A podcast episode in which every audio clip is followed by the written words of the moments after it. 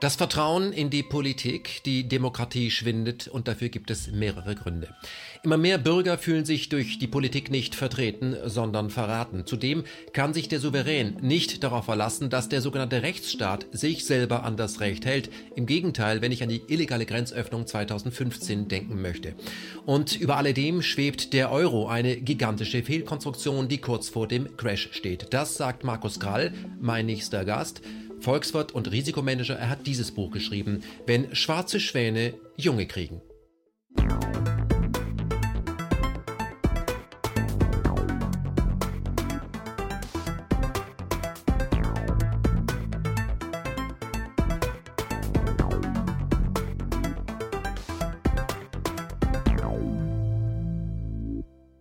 Wenn schwarze Schwäne Junge kriegen, so heißt dieses Buch, warum wir unsere Gesellschaft neu organisieren müssen. Herr Krall, schön, dass Sie hier sind als Volkswirt, Risikomanager und Unternehmensberater. Äh, bevor wir ins Thema einsteigen äh, zum Begriff schwarze Schwäne, das ist ein ja. mathematischer Begriff. Für was steht das für alle, die da noch nie was von Ja, erstmal haben. herzlichen Dank für die Einladung. Freut mich, heute hier sein zu können. Äh, was sind schwarze Schwäne? Schwarze Schwäne sind eigentlich nicht so sehr ein mathematischer Begriff, aber ein Begriff, der aus, der, äh, aus dem Risikomanagement bzw. aus der Wirtschaftswissenschaft kommt. Geprägt wurde ursprünglich äh, von dem Buch Der schwarze Schwan, das nicht von mir ist. Insofern habe ich ein bisschen abgekupfert. Und ein schwarzer Schwan ist ein Ereignis, mit dem keiner rechnet. Früher gab es nur weiße Schwäne und man hat gesagt, schwarze Schwäne gibt es nicht. Irgendwann hat man dann doch mit dem in Australien nämlich, wo es schwarze Schwäne gab, selbige entdeckt und das hat man für so ein ungewöhnliches Ding gehalten, dass es seitdem als Vergleich für etwas ähm, herangezogen wird, was man lange für unmöglich gehalten hat, was aber dann doch eintritt, was selten auftritt und was aber dann das Weltbild und auch die Umstände, in denen wir existieren, massiv ändert. Mhm. Also beispielsweise 9-11 war ein schwarzer Schwan oder auch die Finanzkrise von 2007 war ein schwarzer Schwan, der Börsencrash 1929 war ein schwarzer Schwan. Also da gibt es eine ganze Reihe. Oder auch der Ausbruch des Ersten Weltkrieges, der ja für viele überraschend kam, war ein schwarzer Schwan. Das heißt, ein schwarzer Schwan steht dafür als Metapher, dass äh, wir mit Dingen rechnen müssen, auch obwohl die gerade so selten sind, die aber ja. dann für eine Schockwirkung sorgen für das gesamte System. So ist es. Mhm. Ähm, Habe ich recht, wenn ich sage, es geht in diesem Buch äh, natürlich um Wirtschaft, aber vor allem geht es darum, ähm, und zwar auf knapp 300 Seiten, wie, das, äh, wie, der, wie die Natur des Menschen ist. Ja, letzten Endes geht es genau darum. Ähm, denn die Wirtschaft ist ja nur eine Ausprägung dessen, wie wir mit der Natur des Menschen umgehen. Also wenn wir eine Wirtschaftsordnung entwickeln, dann muss die der Natur des Menschen entsprechen. Wenn sie das nicht tut, wird sie nicht funktionieren. Und so ist es mit allen anderen sozialen, politischen, wirtschaftlichen und, und, und, und gesellschaftlichen Elementen, mit denen wir unser Leben gestalten. Mhm. Äh, letzten Endes beruhen die alle auf der Frage, äh, wie funktionieren wir als Menschen. Mhm. Und äh, da gibt es zwei Elemente, die man berücksichtigen muss. Die eine, die eine Frage oder das eine Element ist die Tatsache, dass wir als freie Wesen geboren sind. Wir haben unser eigenes Bewusstsein. Äh, wir können uns selbst erkennen. Damit sind wir per se frei. Und jede Ordnung, die das nicht anerkennt, muss scheitern. Und die zweite Frage ist, wie sind wir denn dazu geworden, zu dem, was wir sind? Und letzten Endes sind wir zu dem geworden, was wir sind, durch Evolution. Und Evolution ist ein Lernprozess.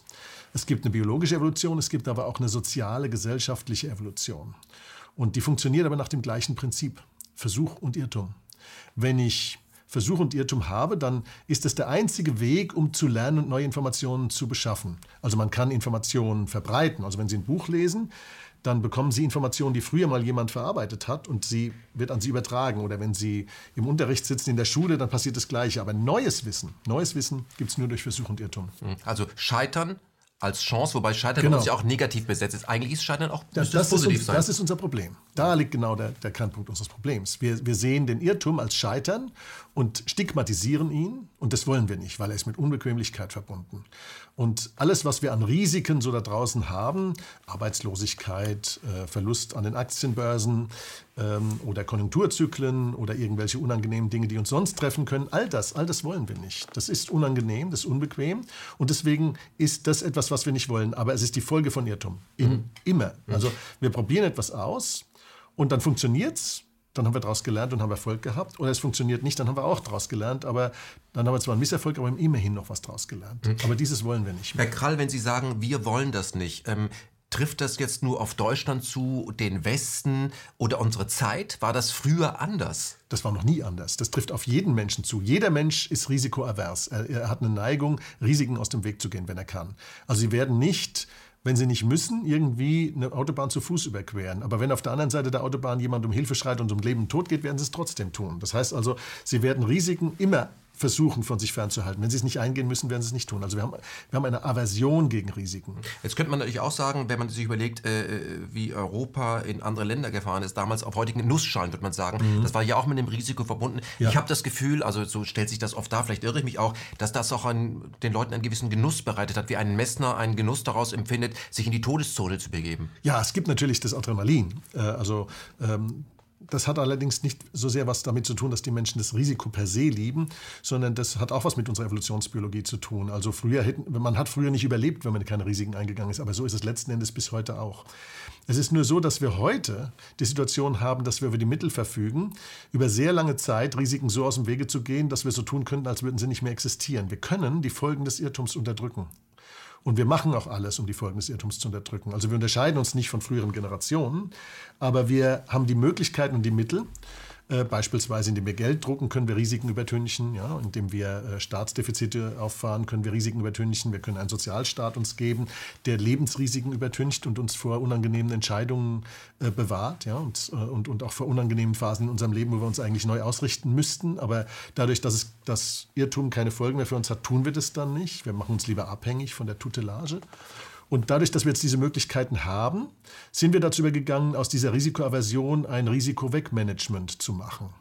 Und so entscheiden wir nicht nur für uns selbst, sondern so wählen wir auch. Wir wählen die Politik nicht dafür, dass sie das Beste für uns tut, sondern wir wählen die Politik dafür, dass sie den kurzfristigen Schmerz von uns fernhält. Mhm. Also für die Fähigkeit, das Risiko in die Zukunft und andere Generationen verschieben, weg von uns, die anderen sollen das. Ja, das ist das Ergebnis, aber das ist uns natürlich nicht klar. Die Politik erzählt uns, wir können dieses Risiko managen, wir können es unterdrücken, wir können es abschaffen.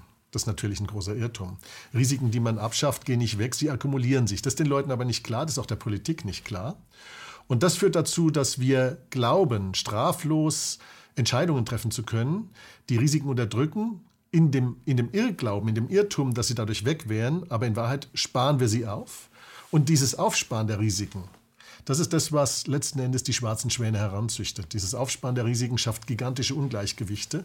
Das ist wie so ein Gummiband. Sie dehnen, sie dehnen, sie dehnen das und irgendwann reißt das. Aber sie wissen nicht, wann das reißt. Mhm. In aller Regel wissen sie es nicht. Es gibt Ausnahmen, da kann man versuchen abzuschätzen, wann das der Fall sein wird. Aber in aller Regel wissen sie es nicht. Aber sie wissen, es kommt.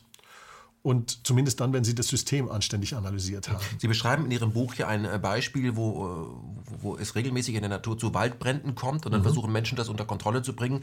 Es kommt dann lange nicht zu Waldbränden, aber dann kommt ja. es zu einem richtigen Brand. Können Sie das mal beschreiben, um zu zeigen, wie die Natur arbeitet? Ja, das ist eigentlich etwas, was wir gerade in Australien gesehen haben. Aber alle gesagt haben, das läge am Klimawandel, das ist natürlich ein großer Unsinn. Das liegt nicht am Klimawandel, sondern liegt genau an dem Phänomen, äh, das übrigens auch in Amerika, in, in, im Mittleren Westen und so weiter immer wieder vorkommt. Es ist so, dass Buschbrände ein normaler Teil der Natur sind. Das ist ein normaler Teil eines Ökosystems. Und sie treten immer wieder auf, gerade in Perioden von Trockenheit, wenn durch Blitzschlag dann äh, Feuer entsteht oder durch andere Phänomene, natürliche Phänomene. Und ähm, es ist natürlich so, dass früher, als die Wildnis so für sich, vor, für sich selbst vor sich hin existierte, ohne mhm. den Eingriff des Menschen, hat sich da niemand dran gestört. Und es war auch ein normaler Prozess. Und irgendwann mal hat man dann diese Gebiete ja alle besiedelt. Das heißt, plötzlich war es so, dass die Wildnis nicht mehr wild war, sondern sie war durchzogen von Kulturlandschaft und von Straßen und von Wohngebieten und von Ackerbau und äh, was wir da so alles machen. Wir wollten die Natur zähmen für unsere Zwecke. Ja, wir haben die Natur zunächst mal für uns in Anspruch genommen, haben sie besiedelt. Und in dem Moment, wo wir das tun, ist es natürlich aus unserer subjektiven Sicht eine vollkommen blöde Idee, einen Buschbrand irgendwie gewähren zu lassen. Also ein Buschbrand ist, der kann mir mein Haus abfackeln. Also das, da werden Sie mich nicht davon überzeugen, dass das eine gute Idee ist, einen Buschbrand gewähren zu lassen. Also was mache ich? Ich, ich schaffe mir eine Infrastruktur an, die den Buschbrand verhindert. Und zwar möglichst schon in der Entstehung. Das haben wir, äh, seit wir Flugzeuge haben. Also wir können mit Flugzeugen, können wir Buschbrände aus der Distanz schon entstehen, äh, sehen wir schon, wenn irgendwo eine kleine Rauchsäule aufsteigt, in der Frühphase der Entstehung wird es entdeckt, dann kommt sofort einer und löscht das. Das hat allerdings eine Nebenwirkung. Die Nebenwirkung ist, dass das Totholz und das Reisig, das sich so in der Natur ansammelt, nicht mehr durch regelmäßige kleine Buschbrände entsorgt wird, sondern dass es sich akkumuliert. Es ist das Ungleichgewicht, das ist unser Gummiband, das sich aufspart. Und in dem Moment, wo dann so mal richtig über viele Jahre kein Buschbrand da war, haben wir so eine Menge an schönem Zunder und Brennstoff, dass wenn dann irgend, irgendwo äh, die Zigarette, der Zigarettenstummel reinfällt oder ein Blitzschlag oder irgendwie eine, eine, Flasche, die als Vergrößerungsglas wirkt, ähm, dass dann der Megabrand entsteht. Und das den ich dann, nicht mehr gelöscht Den kriege ich nicht mehr gelöscht, weil einfach zu viel brennbares Material da ist. Mhm. Und das bedeutet, dass wir das Risiko lange unterdrückt haben und dann kommt es zurück. Und das ist dann die Feuerwalze, die alles platt macht. Das heißt, darum geht es auch im Buch. Man kann äh, das Risiko, zwar unterdrücken und verschieben, aber im Grunde genommen wird es dadurch nicht kleiner, sondern im Gegenteil, es, äh, es wird größer. Es bekommt auch eine andere Natur. Also, eine andere Dynamik dann am Ende. Und, und was dazu kommt, ist nicht nur, dass die Ereignisse zwar seltener und größer werden, sondern die, die zeitlichen Abstände wachsen natürlich. Und das bedeutet wiederum, dass wir uns geistig und intellektuell nicht darauf vorbereiten können. Wenn wir viele kleine Krisen erleben, so alle sieben, acht Jahre mal eine kleine Wirtschaftskrise hinnehmen müssen und dann eben die Ungleichgewichte bereinigt werden, dann bedeutet das, dass wir alle in unserer Lebenszeit immer wieder die Erfahrung machen, mit solchen Brüchen umzugehen, zu lernen und uns auf sie einzustellen. Mhm. Wenn wir aber es schaffen, mit geldpolitischen oder wirtschaftspolitischen Maßnahmen die Krise 20 Jahre, 30 Jahre oder 40 Jahre lang hinauszuzögern, dann haben wir plötzlich eine Generation, die steht dann vor dieser Megakrise und hat aber keine Ahnung, wie sie damit umgehen soll. Das heißt, der, der Disconnect ist doppelt. Nicht nur ist die Krise größer, auch unser Wissen darüber, wie wir sie bewältigen sollen, ist schlechter und kleiner. Also die kleine Krise impft uns quasi. Ganz genau. Hm. Sie kommen gerade aus Dresden. mit ja. dem Zug sind Sie gekommen. Ja. Und äh, da haben Sie mir im Vorgespräch gesagt, ähm, dass Sie mit einem Sachsenmann im Gespräch waren. Und äh, ja. der Sachse und Sie, Sie haben sich äh, über über Tyrannei unterhalten. Darum geht es in diesem Buch ja auch. Können ja. Sie mal diesen Spruch nochmal? Ich finde es interessant. Naja, also das ist, äh, ist jetzt nicht in Dresden passiert, sondern es ist einer aus meinem Freundeskreis, äh, mit dem ich mich regelmäßig treffe und der ist Unternehmer in der Nähe von Dresden. Und als ähm, äh, es, es, gab ja vor ein paar Jahren, hat ja auch dieser Disconnect angefangen zwischen der Eigenwahrnehmung der Menschen in den jungen Bundesländern und der in den alten Bundesländern. Sie sagen junge Bundesländer. Ich sage junge Bundesländer, weil ich, äh, ich kann also an dem, an dem Begriff neue Bundesländer oder äh, Beitrittsgebiet, da kann ich nichts, da, da kann ich nichts Positives von abgewinnen. Ja? Weil ich sage junge Bundesländer, weil dieser, dieser Gewinn der fünf neuen äh, Bundesländer ist eigentlich für uns in Deutschland, ist es für mich eine, eine Verjüngung unseres Intellekts. Ja? Ähm, ich kann auch überhaupt nicht verstehen die Arroganz, mit der äh, viele Arrivierte im Westen, die nie geprüft worden sind, in, in, vergleichbarer Weise wie die Menschen im Osten, auf die herabsehen. Den fragte ich auf jeden Fall vor einigen Jahren mal, sag mal, was tut sich politisch bei euch? Da kommt also plötzlich alles Mögliche in Gang, da ist ein Gärungsprozess. Erklär mir das doch bitte mal. Du weißt doch da bestimmt besser Bescheid als ich. Und dann schaut er mich an und sagt, naja, weißt du, Markus, der Sachse erkennt eine Tyrannei, wenn sie vor ihm steht. Das hat mich sehr nachdenklich gemacht. Mhm. Ähm, was ich an äh, den Menschen aus den äh, jungen Bundesländern erkenne, ist, dass die ähm, eine sehr feine Antenne dafür haben, wenn in der Presse Doppelsprech stattfindet und man selbst inzwischen darauf mhm. reagiert, ähm, weil sie sagen, ja, das kommt mir bekannt vor. Das heißt ja. bei euch jetzt zwar ARD, ZDF und wie es heißt, aber eigentlich ist es aktuelle Kamera. Wenn man sowas mhm. sagt, kommt man, wird man ja sofort in eine Ecke gedrängt. Wann hat das angefangen, dass sobald man zu irgendeinem Thema vom Mainstream ab, äh, abschweift, dass man dann sofort äh, als jemand als radikaler dargestellt wird? Ja, ich glaube, das hat was zu tun damit, dass es in den, in den Medien in Deutschland zu viele Leute gibt, die gerne den Karl-Eduard von Schnitzler-Preis gewinnen würden. Ja, also das war der aktuelle Kamera-Guy. Ja. Äh, äh, also ich glaube, wir haben, wir haben mehrere Elemente. Wir haben einmal das Element, dass natürlich ein genereller Trend in den Medien stattgefunden hat nach links. Jetzt ist links oder rechts per se kein Qualitätsmerkmal. Mhm. Solange beides existiert und im Diskurs ist und das, der Spannungsbogen aufgebaut wird, sodass die Bürger sich aus allen Richtungen gut informieren können, spielt es überhaupt keine Rolle, ob ein Journalist, was, was er für eine politische Einstellung hat, ob rechts oder links. Mhm. Aber wenn es so eine eine Monokultur gibt, es wäre genauso schlimm, wenn alle nach rechts gegangen wären. Also mhm. wenn, wenn so eine Monokultur entsteht, dann findet kein Diskurs mehr statt. Das, und das zweite Element ist, durch die dominierende Funktion und Rolle der, ähm, ich nenne sie Gezahlmedien, aber eigentlich reden wir über, die, über den öffentlich-rechtlichen Rundfunk. Durch diese dominierende Rolle mit fast, ich glaube, 9,1 Milliarden äh, Euro ist das Gesamtbudget, das da zur Verfügung steht. Ähm, Gewinn muss man keinen machen. Das heißt, man also hat eine ungeheure, ich sage mal auch ja, propagandistische Firepower, die da zum Tragen kommt. Und die Nähe zum Staat und zur Macht und der, die Proportsgeschichte mit der Politik, die hat zu einem sich selbst verstärkenden Phänomen geführt, nämlich gemeinsam mit der Politik ist das öffentlich-rechtliche auch nach links gerückt. Und diese Monokultur ist unser Problem.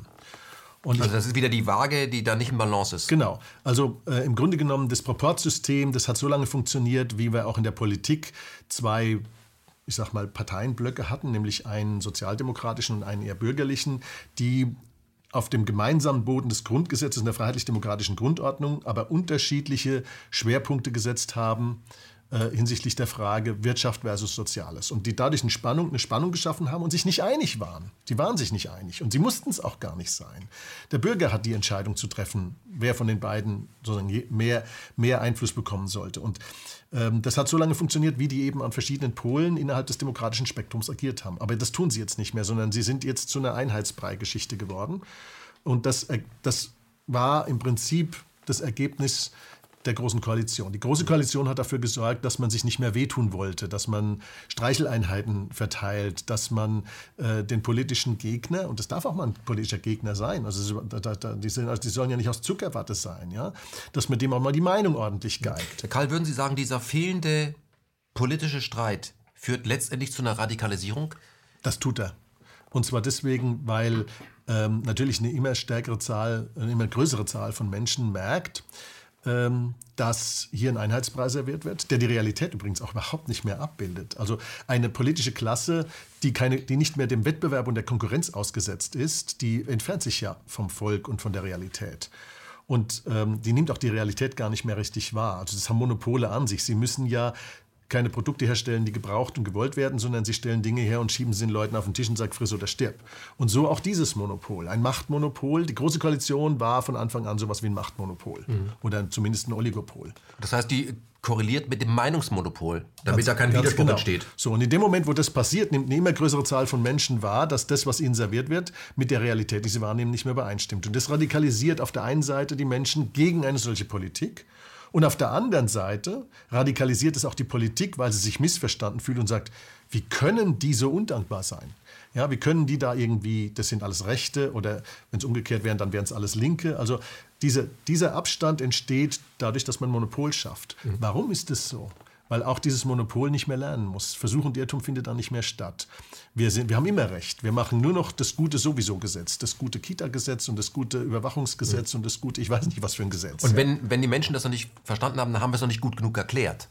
Oder, und, und das, ja. Und oder wir haben es nicht gut genug geframed oder genatscht oder was es da so alles gibt. Ja? Ministerien. Also äh, ich meine, äh, wenn, wir, wenn wir uns vorstellen, dass es im, im Kanzleramt, äh, habe ich mal gelesen, hat die Kanzlerin äh, Leute hingesetzt, die also sich mit, dem, mit, der, mit der Frage befassen sollen, wie können wir quasi äh, das, was politisch gut und richtig und wünschenswert ist, den Leuten so im, im Sinne von Nudging nahebringen. Ne? Also, also stupsen, aber so, nicht ja, so dieses, dieses Anstupsen. Ja. Dieses Anstupsen ist schon nicht Aufgabe des Staates. Das, hat, das, das ist ein weicher Totalitarismus, eine weiche totalitäre Idee, die schon im Ansatz da drin steckt. Und die Leute jedenfalls eine größere, immer größere Anzahl von Menschen, die sagen, Moment mal, also das, dafür haben wir euch weder gewählt, noch haben wir euch dafür ein Mandat gegeben. Wir sind erwachsene Menschen und wir, haben, wir, wir wollen uns von euch nicht erzählen lassen, was gut und richtig ist. Die Meinung, die können wir uns selber bilden. Wir können unsere Schuhe auch selber binden. Mhm. Das brauche ich alles nicht. Und das führt zu einer, und weil natürlich die Macht, wenn sie, sich, wenn sie einmal davon gekostet haben, die will natürlich nicht mehr davon loslassen. Und dann führt es zu einer Polarisierung. Und eine Polarisierung ist die Vorstufe der Radikalisierung. Mhm. Herr Krall, ähm, was Sie gerade beschreiben, äh, geht da zurück, äh, also dieses, dieses Institut im Kanzleramt oder diese Unterabteilung, äh, Leute zu stupsen oder zu gängeln, damit mhm. die endlich das Richtige, das, was für sie gut ist, das ja. hat ja mit einem Menschenbild im Kanzleramt oder in der politischen Kasse zu tun. Ja. Sie haben auch ein Menschenbild. Ich weiß nicht, ob die sich so groß unterscheiden. Ich zitiere Sie mal. Mhm. Ähm, das menschliche Verhalten wird vom Eigennutz gesteuert. Ähm, ist der Mensch Ihrer Meinung nach ein Egoist oder ist er nicht ein kooperatives Wesen? Ich finde in Ihrem Buch immer diese Schwarz-Weiß-Geschichte. Also mhm. ist er denn nicht beides? Also die Frage, ob kooperativ oder kompetitiv, hat mit der Frage Eigennutz eigentlich nichts zu tun. Und zwar aus einer ganz einfachen Sicht heraus. Meine, mein Bild des Menschen ist, dass der Mensch ein freies Wesen zu sein hat. Der ist das nicht schon eine merkwürdige Formulierung? Zu sein hat? Nein, und zwar deswegen, weil wir sind als freie Wesen geboren und wenn wir es nicht sind, dann weil man es uns vorher was weggenommen hat. Das heißt also, jede Gesellschaftsordnung, die es dem Menschen verweigert, frei zu sein, die verstößt gegen die fundamentalen Rechte jedes Menschen. Also gegen die Natur des Menschen? Gegen die Natur, letzten mhm. Endes, ja. Warum sehe ich das so? Wir kommen, wir sind in dieser Welt und können uns selbst erkennen. Cogito ergo sum. Ich denke, also bin ich. Ich weiß, ich, ich bin eine Entität. Ich bin, ich bin Subjekt meiner selbst. Und das bedeutet, dass ich für mich empfinde, ich existiere. Allein dieses für mich empfinden, ich existiere, macht mich zu einem freien Wesen. Und diese Freiheit, da gibt es niemanden, der das Recht hat oder das Mandat, mir die wegzunehmen. Dieses zu sein hat, richtet sich nicht an den Menschen, der es sein soll, sondern dieses zu sein hat, richtet sich an all die, die es ihm wegnehmen möchten. Und jetzt ist die Frage, wenn wir uns überlegen, ist der Egoismus oder ist das der, die Eigennutzoptimierung, ist das das Richtige für den Menschen? Dann sage ich ja. Und zwar deswegen, weil ich glaube, die, die gute Argumentation dafür hat schon Adam Smith geliefert. Wenn jeder das tut, was für ihn am besten ist, dann kommt auch das raus, was für die Gesellschaft am besten ist. Jede Gesellschaft, die geglaubt hat, man müsste die Menschen zu ihrem Glück zwingen, hat sie am Ende zu ihrem Unglück gezwungen. Wenn Sie mal sich die Geschichte anschauen, was hat, was hat denn der Sozialismus getan? Der Sozialismus hat immer gesagt, wir versprechen euch das Paradies auf Erden, aber dafür müsst ihr uns wenigstens vorübergehend für ein paar Generationen eure Freiheit opfern. Was hat der Sozialismus unisono geliefert? Nicht das Paradies auf Erden, sondern die Hölle auf Erden. Und zwar deswegen, weil der Mensch nicht zur Unfreiheit geboren ist. Wenn wir uns also jetzt fragen, was bedeutet es für die Frage einer kompetitiven versus einer kooperativen Verhaltensweise, dann ist die entscheidende Antwort nicht, ob sich jemand für kompetitiv versus kooperativ entscheidet, sondern ob es freiwillig tut. Also würden Sie sagen, Freiheit bedeutet nicht, dass ich machen kann, was ich will, sondern dass ich nicht das machen muss, was ich nicht will? Das ist das eine. Und das andere ist, Freiheit findet ihre Grenze dort, wo sie die Freiheit und die Rechte des anderen beeinträchtigt. Mhm. Ähm, die meisten also das auch, ist wichtig zu sagen. Das ist, das ist, das ist, das ist das, die Essenz der Freiheit. Mhm. Wenn jeder so frei ist, dass er die Freiheit und die Rechte der anderen nicht beeinträchtigt, dann wird die Summe der Freiheit maximiert. Mhm. Das ist das Prinzip. Es gibt aber auch Menschen, die haben einfach nicht die, äh, die Möglichkeiten, äh, für sich selber zu sorgen. Ähm, sollte nicht die äh, soziale Marktwirtschaft auch diesen Menschen die Möglichkeit geben? Also an jemand ja. ist, ist, behindert oder hat einen mhm, Unfall ja. und so, ähm, dann könnte man ja sagen, ja, Pech gehabt. Die Natur hätte dich jetzt ausgesondert. Nein, der, also ich bin kein Sozialdarwinist. Das ist, äh, also das, das ist ganz wichtig, das sind das Sie ist, nicht. Das bin ich nicht, mhm. ähm, sondern es gibt eigentlich zwei verschiedene Phänomene da. Sie haben beide Phänomene gerade gleichgesetzt, sie sind es aber nicht. Jemand, der einen Unfall hat, der kann sich in aller Regel vorher in einer freien Marktwirtschaft dagegen versichern. Das heißt, ähm, wenn Sie also einen Unfall haben, dann wird anschließend die Versicherung greifen und wird Ihren Lebensunterhalt sichern. Ähm, das, ist ein, das ist etwas, was jeder in, der freien Marktwirtschaft tun kann. Äh, deswegen ist aus meiner Sicht ähm, im Prinzip nicht die Solidargemeinschaft dafür zuständig, jedenfalls nicht prima facie, solange der die Möglichkeit hatte, sich zu versichern. Was anderes ist, wenn Sie mit einer Behinderung auf die Welt kommt. Selbstverständlich hat ein Behinderter die gleiche Menschenwürde und das gleiche Menschenrecht wie jeder andere auch. Und da muss man natürlich dann auch als Gesellschaft in der Lage sein, dem ein menschenwürdiges Leben zu geben und dafür einzustehen. Es ist allerdings in der Tat so, dass die Fälle, wo Menschen wirklich nicht für sich sorgen können, da, red, da reden wir über, ich sag mal, einen kleinen Prozentbereich. Da reden wir vielleicht von ein oder anderthalb Prozent aller Menschen, wo das der Fall ist. Und zwar, zwar sind mehr Menschen da, die nicht für sich sorgen können, de facto da, aber das ist dann meistens das Ergebnis einer Entwicklung, die erst später im Leben eingesetzt hat, zum Beispiel ein Unfall, wogegen man sich ja, wie gesagt, privat versichern könnte. Mhm. Oder jemand die, verliert seine ganze Familie und das wirft ihn dermaßen aus der Bahn, dass er an der Flasche landet. Das kann auch passieren. Ja, also es, es gibt Schicksale, die, die, die, die kann man nicht beeinflussen. Mhm. So. Und für, für diejenigen, die wirklich unverschuldet sozusagen aus der Bahn geworfen werden oder nie in sie hineinkommen können, dafür ist das Soziale der Gesellschaft da. Aber was machen wir? Wir überfrachten das komplett. Wir haben eine Staatsquote von 50 Prozent. Was heißt das? Von 50 Prozent. Das heißt, dass alles, was wir produzieren, zu 50 Prozent vom Staat ausgegeben wird. Der größte Teil davon für vermeintliche oder tatsächliche soziale Zwecke. In Wahrheit kommt es gar nicht bei den wirklich Bedürftigen an. In Wahrheit haben wir ein Sozialsystem uns zugelegt, bei dem nicht die Bedürftigen bedient werden, sondern die, die am lautesten hier schreien, die die lauteste Propaganda machen, die am aggressivsten vorgehen. Vielleicht auch die Wohlfahrtindustrie selber?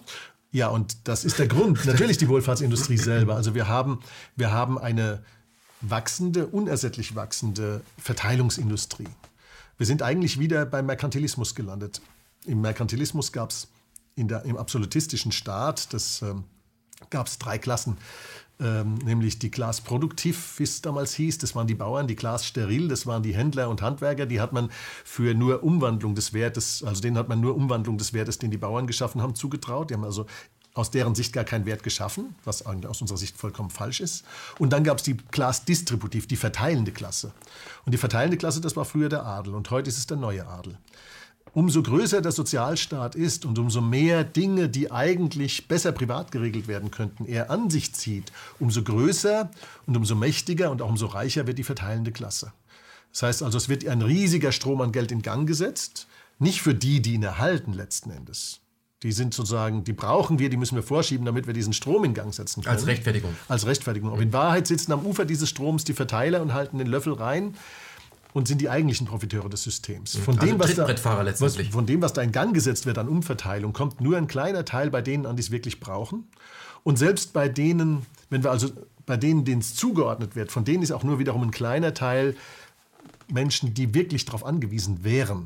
Ja?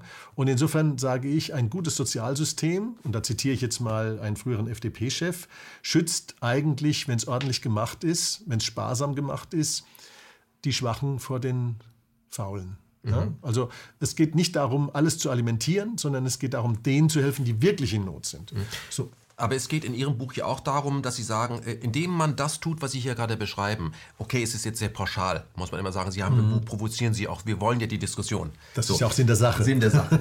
ähm, indem man aber das aber tut, ähm, produziert man auch eine, eine Gesellschaft, ähm, die eben anders wie JFK äh, mhm. sich fragt, was kann das Land für mich tun, mhm. anstatt was kann ich für mein Land tun. Ja, also wir, wir züchten eine Gesellschaft von Egoisten heran, aber nicht Egoisten im Sinne von, ich agiere so, dass ich das Beste für mich tue als freier Mensch, sondern wir züchten eine Gesellschaft von Egoisten heran, die fragt, wo kann ich abgreifen?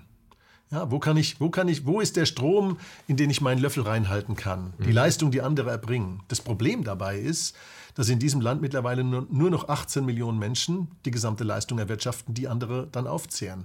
Wir haben zwar auf der anderen Seite natürlich auch die ganzen Staatsbediensteten, deren Leistung existiert, und die will ich nicht kleinreden, wenn sie Feuerwehrmann sind, wenn sie Soldat sind, wenn sie Lehrer sind, wenn sie, ja, also die leisten alle etwas, aber bezahlt werden die aus Steuermitteln, die die 18 Millionen in der Privatwirtschaft erstmal erwirtschaften müssen. Mhm. Das heißt, 18 Millionen, wenn es die nicht gäbe, dann würden diese öffentlichen Jobs gar nicht existieren, weil niemand da wäre, der sie bezahlen würde. Selbst dann, wenn sie Leistung im positiven Sinne für uns erbringen, was bei weitem leider nicht mehr alle tun, weil die Bürokratie die Ineffizienz sozusagen in Gestalt, äh, die, die Gestalt gewordene Ineffizienz ist. Mhm. Und das Ergebnis ist, dass die schrumpfende Gruppe der Leistungsträger immer mehr auf ihren Schultern hat. Das ist kein System, das auf Dauer funktionieren kann. Das bringt natürlich Druck ins System, aber das versteht ja jeder, egal wo er jetzt sich politisch äh, verortet oder wie er die Wirtschaft gerne umgestalten möchte. Man kann nicht etwas verteilen, was man nicht hat. So ist es. Das, das ist einfach ja, so. Das ja. ist einfach äh, so, und, und, Logik. Und unser System, so wie wir es jetzt haben, geht davon aus, dass man das beliebig belasten kann. Ja, also, äh, wenn, wir, wenn Sie eine Staatsquote von 50 Prozent haben, wenn der Staat Überschüsse erwirtschaftet, dann sucht er sich nicht die Möglichkeit, es dem Bürger zurückzugeben, sondern sucht er sich neue Felder, wo er es auf, ausgeben kann. Mhm. Und warum ist es so? Aus einem ganz einfachen Grund, weil unsere politische Klasse gelernt hat, dass das System der Korruption funktioniert. Es ist nämlich korrupt zu sagen, ich nehme das Geld anderer Leute und gebe es Dritten um ihre Stimmen zu kaufen und gebe ihnen dann soziale Wohltaten, die sie vorher nicht hatten. Diese ganze, diese ganze Umverteilungsideologie, die nährt nämlich nicht nur eine verteilende Klasse, die nährt auch eine politische Klasse, die sich dafür feiern lässt, das Geld anderer Leute auszugeben. Lassen Sie uns über die politische Klasse äh, sprechen. Äh, Im Vorfeld aber noch mal eine, eine, Frage, die Sie bestätigen können. Ich hatte das Gefühl, dass Sie, als Sie das Buch geschrieben haben, sich zwar auf der einen Seite auch köstlich amüsiert haben, um das, das Magengeschwür dem vorzubeugen, aber müssen Sie sehr wütend gewesen sein. Ähm, also Schreiben ist eindeutig therapeutisch. Also mhm. Aber eine Wut steckt im Buch auch drin. Ähm, es, also ich sag mal, Wut ist wahrscheinlich der falsche. Ähm, Zorn? Es ist, es ist, ein, es ist ein gewisser Zorn dabei, weil ich, ich reg mich durchaus drüber auf, wenn ich äh, Sachen beobachte, die ich für ungerecht halte. Aber ich habe einen anderen Ungerechtigkeitsbegriff als unsere ganzen Sozialpolitiker. Für mich ist es ungerecht, wenn man den Leistungsträgern ständig unbegründet was wegnimmt und sie an den Rand ihrer Leistungsfähigkeit bringt. Und zwar so weit, dass sie eigentlich ohne Wiedertransfers vom Staat zurückzuverlangen, ihre Familie nicht mehr ernähren können. Soweit sind wir ja in weiten Teilen schon. Mhm. Ja? Das heißt also, viele Transfers, die die Menschen in Anspruch nehmen, nehmen sie überhaupt nur deswegen in Anspruch, weil sie vorher so viel Steuer bezahlt haben, dass sie nicht mehr über die Runden kommen, äh, wenn sie die Transfers nicht in Anspruch nehmen. Das heißt, was hier passiert, ist ein System, ich nenne es mal bewusst und brutal der Sklaverei. Und sowas treibt mich auf die Barrikaden. Und ja, ähm, es gibt da eine gewisse, es, es, gibt da einen gewissen Zorn, es gibt aber vor allem Sorge. Und es gibt auch eine gewisse Entschlossenheit, muss ich Ihnen sagen. Mhm. Und zwar deswegen, weil dieses System, das wir uns da herangezüchtet haben, in die Unfreiheit führt. Dieses System kann nicht frei bleiben. Man kann, man kann keinen Umverteilungsstaat machen auf Dauer, der die Leistungsträger so weit belastet, dass es über ihre Leistungsfähigkeit hinausgeht. Und da sind wir. Mhm. Das heißt, ähm, wenn ich das richtig verstanden habe, ähm, die Menschen werden erst beraubt und sollen dann dankbar dafür sein, auf Knien, dass sie Teile von dem, äh, was man ihnen weggenommen hat, als Dienstleistung zurückbekommen. Ganz genau. Gut, ähm, lassen Sie uns über diese Politikerkaste äh, sprechen, weil vieles, was Sie im Buch schreiben, sehe ich ein bisschen anders, aber bei der Politikerkaste und auch bei den Medien habe ich, glaube ich, mit Ihnen sehr ähnliche Meinung. Lassen Sie ja. uns mal auf dieses Feld kommen. Mhm. Äh, ich zitiere Sie, der Staat ist der schlechteste Performer, wenn es um die Auswahl künftiger Gewinner geht. Ja. Was ist der Staat, was ist dieser die Politikerkaste, Parteien, Demokraten? Was ist das für Sie? Dass die also, die schlechtesten Performer sind? Ähm, der Staat ähm, ist deswegen der schlechteste Performer, weil er mit anderer Leute Geld agiert. Wenn Sie Ihr eigenes Geld für ein Investment einsetzen müssen, dann werden Sie sich dreimal überlegen, was, wie Sie das machen. Mhm. Ich meine, Sie sind auch Unternehmer. Sie werden also, Sie werden, wenn Sie das angefangen haben, dann werden Sie bei jeder Ausgabe sich überlegt haben, brauche ich das? Ist es notwendig? Ist das etwas, was ähm, dem Geschäftsmodell, das ich hier betreibe, dient? Oder ist das eine Luxusausgabe? Oder kann ich das mir in zwei Jahren leisten, weil es schön ist, aber heute eigentlich jetzt nicht? Das mhm. heißt, wenn Sie mit Ihrem eigenen Geld wirtschaften müssen, dann werden Sie immer genau darauf schauen, was Sie damit tun. Das muss der Staat nicht. Der Staat gibt das Geld mit vollen Händen aus, weil es anderer Leute Geld ist. Wenn man sich anschaut, mit welcher kompletten Verantwortungslosigkeit unsere Politiker mit dem Geld, das wir erwirtschaftet haben, umgehen, dann allerdings treibt es einem die Zornesader äh, äh, ins, ins Gesicht. Und zwar, nehmen Sie mal hier in Berlin, da gibt es ja, Berlin ist Lass uns über den Flughafen sprechen. Ja, der, der, der, Flughafen ist ja schon sprichwörtlich. Ja, ich, wer arbeitet in tausend Jahren an diesem Flughafen? Die Archäologen oder die Bauarbeiter? Das ist mir nicht ganz klar. Das weiß ich noch nicht. Mhm. Aber der Flughafen ist ja nur ein Symptom. Der Flughafen ist ein Symptom für die ganze Misswirtschaft. Und da fühlt sich noch nicht mal jemand irgendwie dafür verantwortlich. Da, da setzt sich ein früherer Bürgermeister Bräsig vor die Kamera und sagt, ja, meine Nachfolger haben sie auch nicht hingekriegt. Ja, also das, das ist eine Attitüde, muss ich sagen, mit, wenn, wenn man also sich überlegt, wie viele Milliarden da verbraten worden sind. Aber es findet auch im Kleinen statt. Da habe ich neulich gelesen, da hat irgendjemand hier in Berlin grüne Punkte auf die Straße gemalt für 140.000 Euro. Das sollte ein Kunstwerk sein. Am nächsten Tag war es verwaschen. Also wenn man so mit dem Steuerzahlergeld umgeht, äh, dann muss man ja bedenken, man nimmt es ja nicht nur dem Steuerzahler weg, sondern man nimmt es in diesem Land auch auf den wirklich Bedürftigen weg. Die gibt es ja immer noch. Also trotz unseres riesigen Sozialstaates haben wir Rentner, die nach Flaschen suchen, aber wir malen für 140.000 Euro grüne Punkte auf die Straße. Bin ich der Einzige, der das als Skandal wahrnimmt, weil ich sage, ich sehe erstmal die Interessen der Steuerzahler, aber letzten Endes nimmt, nimmt, man alles, was man verschwendet, nicht nur denen weg, dieser Wirtschaften, sondern auch denen, die es wirklich brauchen. Da sind wir beim Zeitgeist. Also der muss ja das irgendwie deckeln. Sie ja. sprechen ja auch über die, ich nenne es im Buch, finde ich das Wort so nicht, aber Sie sprechen ja eigentlich über die 68er mhm. linke äh, Kulturmarxisten, sind ja. das Ihrer Meinung nach. Ja. Be, be, be, beschreibe, also erstmal zu Marx. War Marx Ihrer Meinung nach ein Idiot? Nein, er war ein Misanthrop. Also Marx war, äh, hatte eine misanthropische Philosophie. Das, ist das schlecht? Also ja, also eine Menschenfeind, also Misanthrop heißt also, Mensch, also menschenfeindlich gegenüber eingestellt. Also äh, Marx ähm, fand überhaupt die ganze Menschheit schlecht. Also in den Briefwechseln zwischen Marx und Engels, äh, da können Sie Dinge lesen, äh, wie Marx über die Menschheit denkt. Also der, der, der, war nicht jemand, der irgendwie die Befreiung der Menschheit im Sinn hatte. Wenn Sie Künstli lesen, Karl Marx ein Psychogramm, äh, dann wissen Sie, dass, der, dass bei dem Mann psychologisch was fundamental entgleist war. Das war kein Menschenfreund. Ich lese Marx eigentlich wahrscheinlich eher wegen seiner ähm, äh, Analyse, wie das Kapital funktioniert. Da, da, steckt doch viel Wahrheit drin. Nein, da steckt ein Haufen Irrtümer drin. Also die, von, Aber auch von der Wahrheit. Äh, von, der, von, der, von der Mehrwertlehre, der marxistischen Mehrwertlehre angefangen, über die Frage, wie entstehen Krisen im Kapitalismus, ähm, sind da eigentlich ein Haufen Irrtümer akkumuliert, die allerdings schlüssig und für den unbedarften Leser nachvollziehbar dargestellt sind. Gut, lassen Sie uns kurz bei Marx bleiben. Wo hat denn Marx Ihrer Meinung nach Unrecht? Also er hat zunächst mal Unrecht bei der Frage, äh, wie Mehrwert überhaupt entsteht. Also diese Idee, dass sozusagen man das so messen könnte, dass die Menge an Arbeit, die da reinfließt und so weiter, dass das also immer genau dem, dem, dem Mehrwert einer Sache entspricht. Wenn das so wäre, dann wird es niemals passieren, dass irgendwelche Güter auf Lager liegen, solange bis man feststellt, die will wirklich niemand haben und wir müssen sie wieder einstampfen. Das würde ja eine Wertvernichtung bedeuten. Ne? Das ist also das, das die, die Idee kollidiert vollkommen mit der Realität. Und warum? Weil der Mehrwert von Dingen, der entsteht nicht dadurch, dass sie hergestellt werden allein, sondern der entsteht vor allen Dingen dadurch, dass Menschen diese Dinge wollen.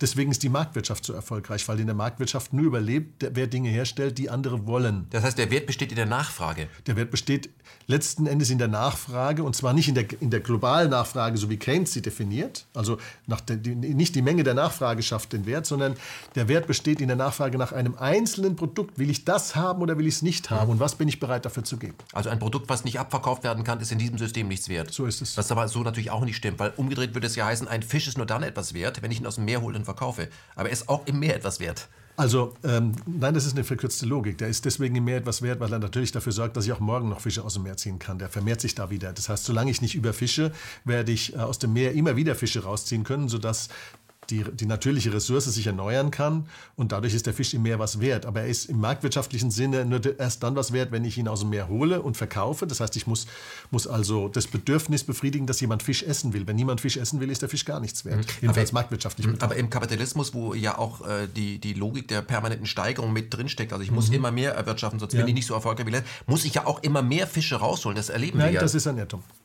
Also eine, wir haben noch eine Überfischung ist, der Meere. Ähm, ja, wir, wir, haben deswegen eine Überfischung der Meere, weil, das, weil an den Meeren keine Eigentumsverhältnisse geklärt sind. Die Meere sind ein Gemeineigentum und überall dort, wo die Eigentumsverhältnisse nicht geklärt sind, führt der Gebrauch zum Missbrauch. Ja? Das heißt, also die Verantwortung wird weggeschoben. Wenn es mein Meer also, wäre, würde wenn, ich das wenn, nicht wenn tun. Jemand, wenn jemand, also wenn Sie, wenn Sie das Meer in lauter Sektoren äh, einteilen würden, die, die, sozusagen Privateigentum wären, dann würde es nicht mehr zur Überfischung kommen, weil nämlich der, dem das dann gehört, der würde dafür sorgen, dass das nicht passiert, weil dadurch, sein, weil, weil dadurch dass der Wert seines Eigentums gemindert wird.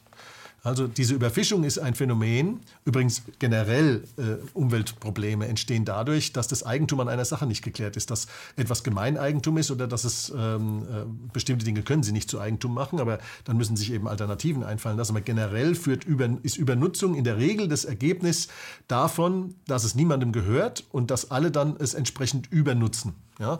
Äh, und bei der Überfischung ist das ein, das ist ein klassisches Beispiel. Mhm. Aber wenn man sich mal anschaut, äh, vor den afrikanischen Küsten, wer dort mit riesigen Trawlern fischt, das sind ja keine mhm. Afrikaner. Ja, eben. Äh, weil, wenn, wenn die, die das wenn nicht die, tun. Also vor den afrikanischen Küsten haben wir zwei Phänomene. Das eine ist, auf dem offenen Meer haben sie keine Eigentumsverhältnisse und in den Küstengewässern, die zu den Staaten gehört, haben sie in der Regel keine, äh, haben sie Regierungen, die ihren Völkern nicht verantwortlich sind und die korrupt sind und die dann quasi das, die Rechte wegverkaufen. Die, die Rechte wegverkaufen ähm, und sich da einen Vorteil davon verschaffen. Das heißt also, über korrupte Strukturen äh, wird dann auch ausgehebelt, dass man es eigentlich regulieren könnte im Sinne von einer Eigentumsordnung.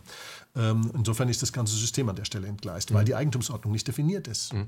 Ganz kurz nochmal zurück zu Marx. Wir haben jetzt erfahren, Ihrer Meinung nach, wo er falsch lag. Gab es irgendetwas ja. im Kapital? Wurde ja nach der Lehman Brothers Pleite extrem abverkauft? Gab es ja. keins mehr? Wo hatte denn Marx recht? Wo hatte Marx recht? Ehrlich gesagt fällt mir da nichts ein. Mhm. Äh, auch wenn Sie beispielsweise fragen, ähm, sind denn die Krisen des Kapitalismus das Ergebnis der Marktwirtschaft oder sind sie nicht vielmehr das Ergebnis des Eingriffs von staatlicher Seite?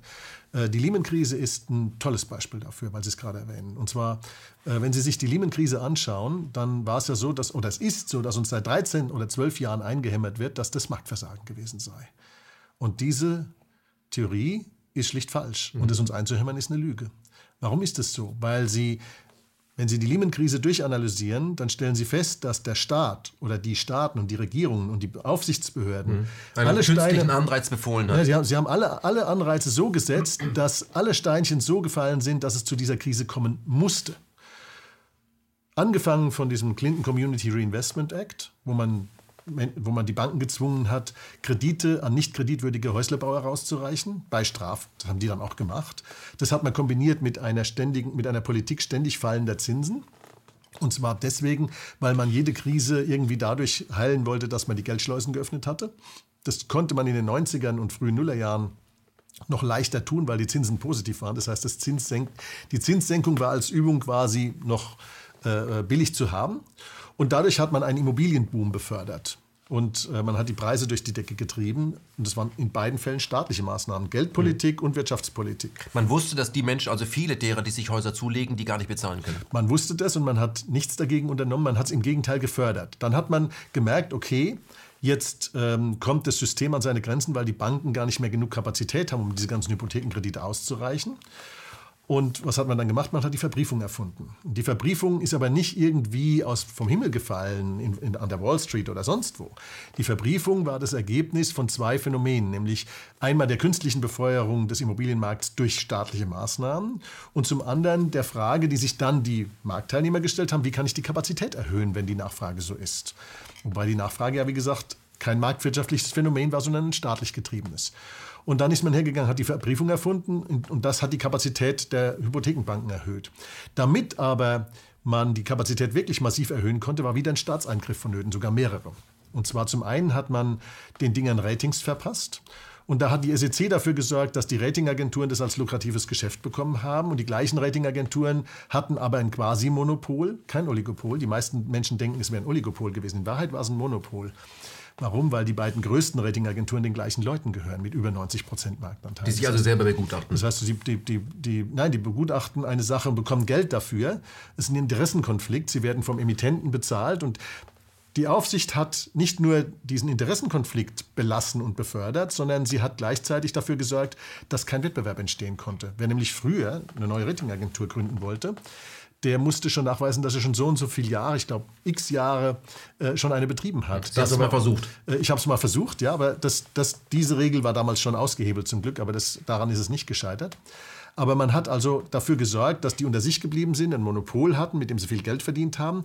Und umso mehr, umso besser sie diese Verbriefungen bewertet haben mit AAA, umso mehr Geld haben sie verdient.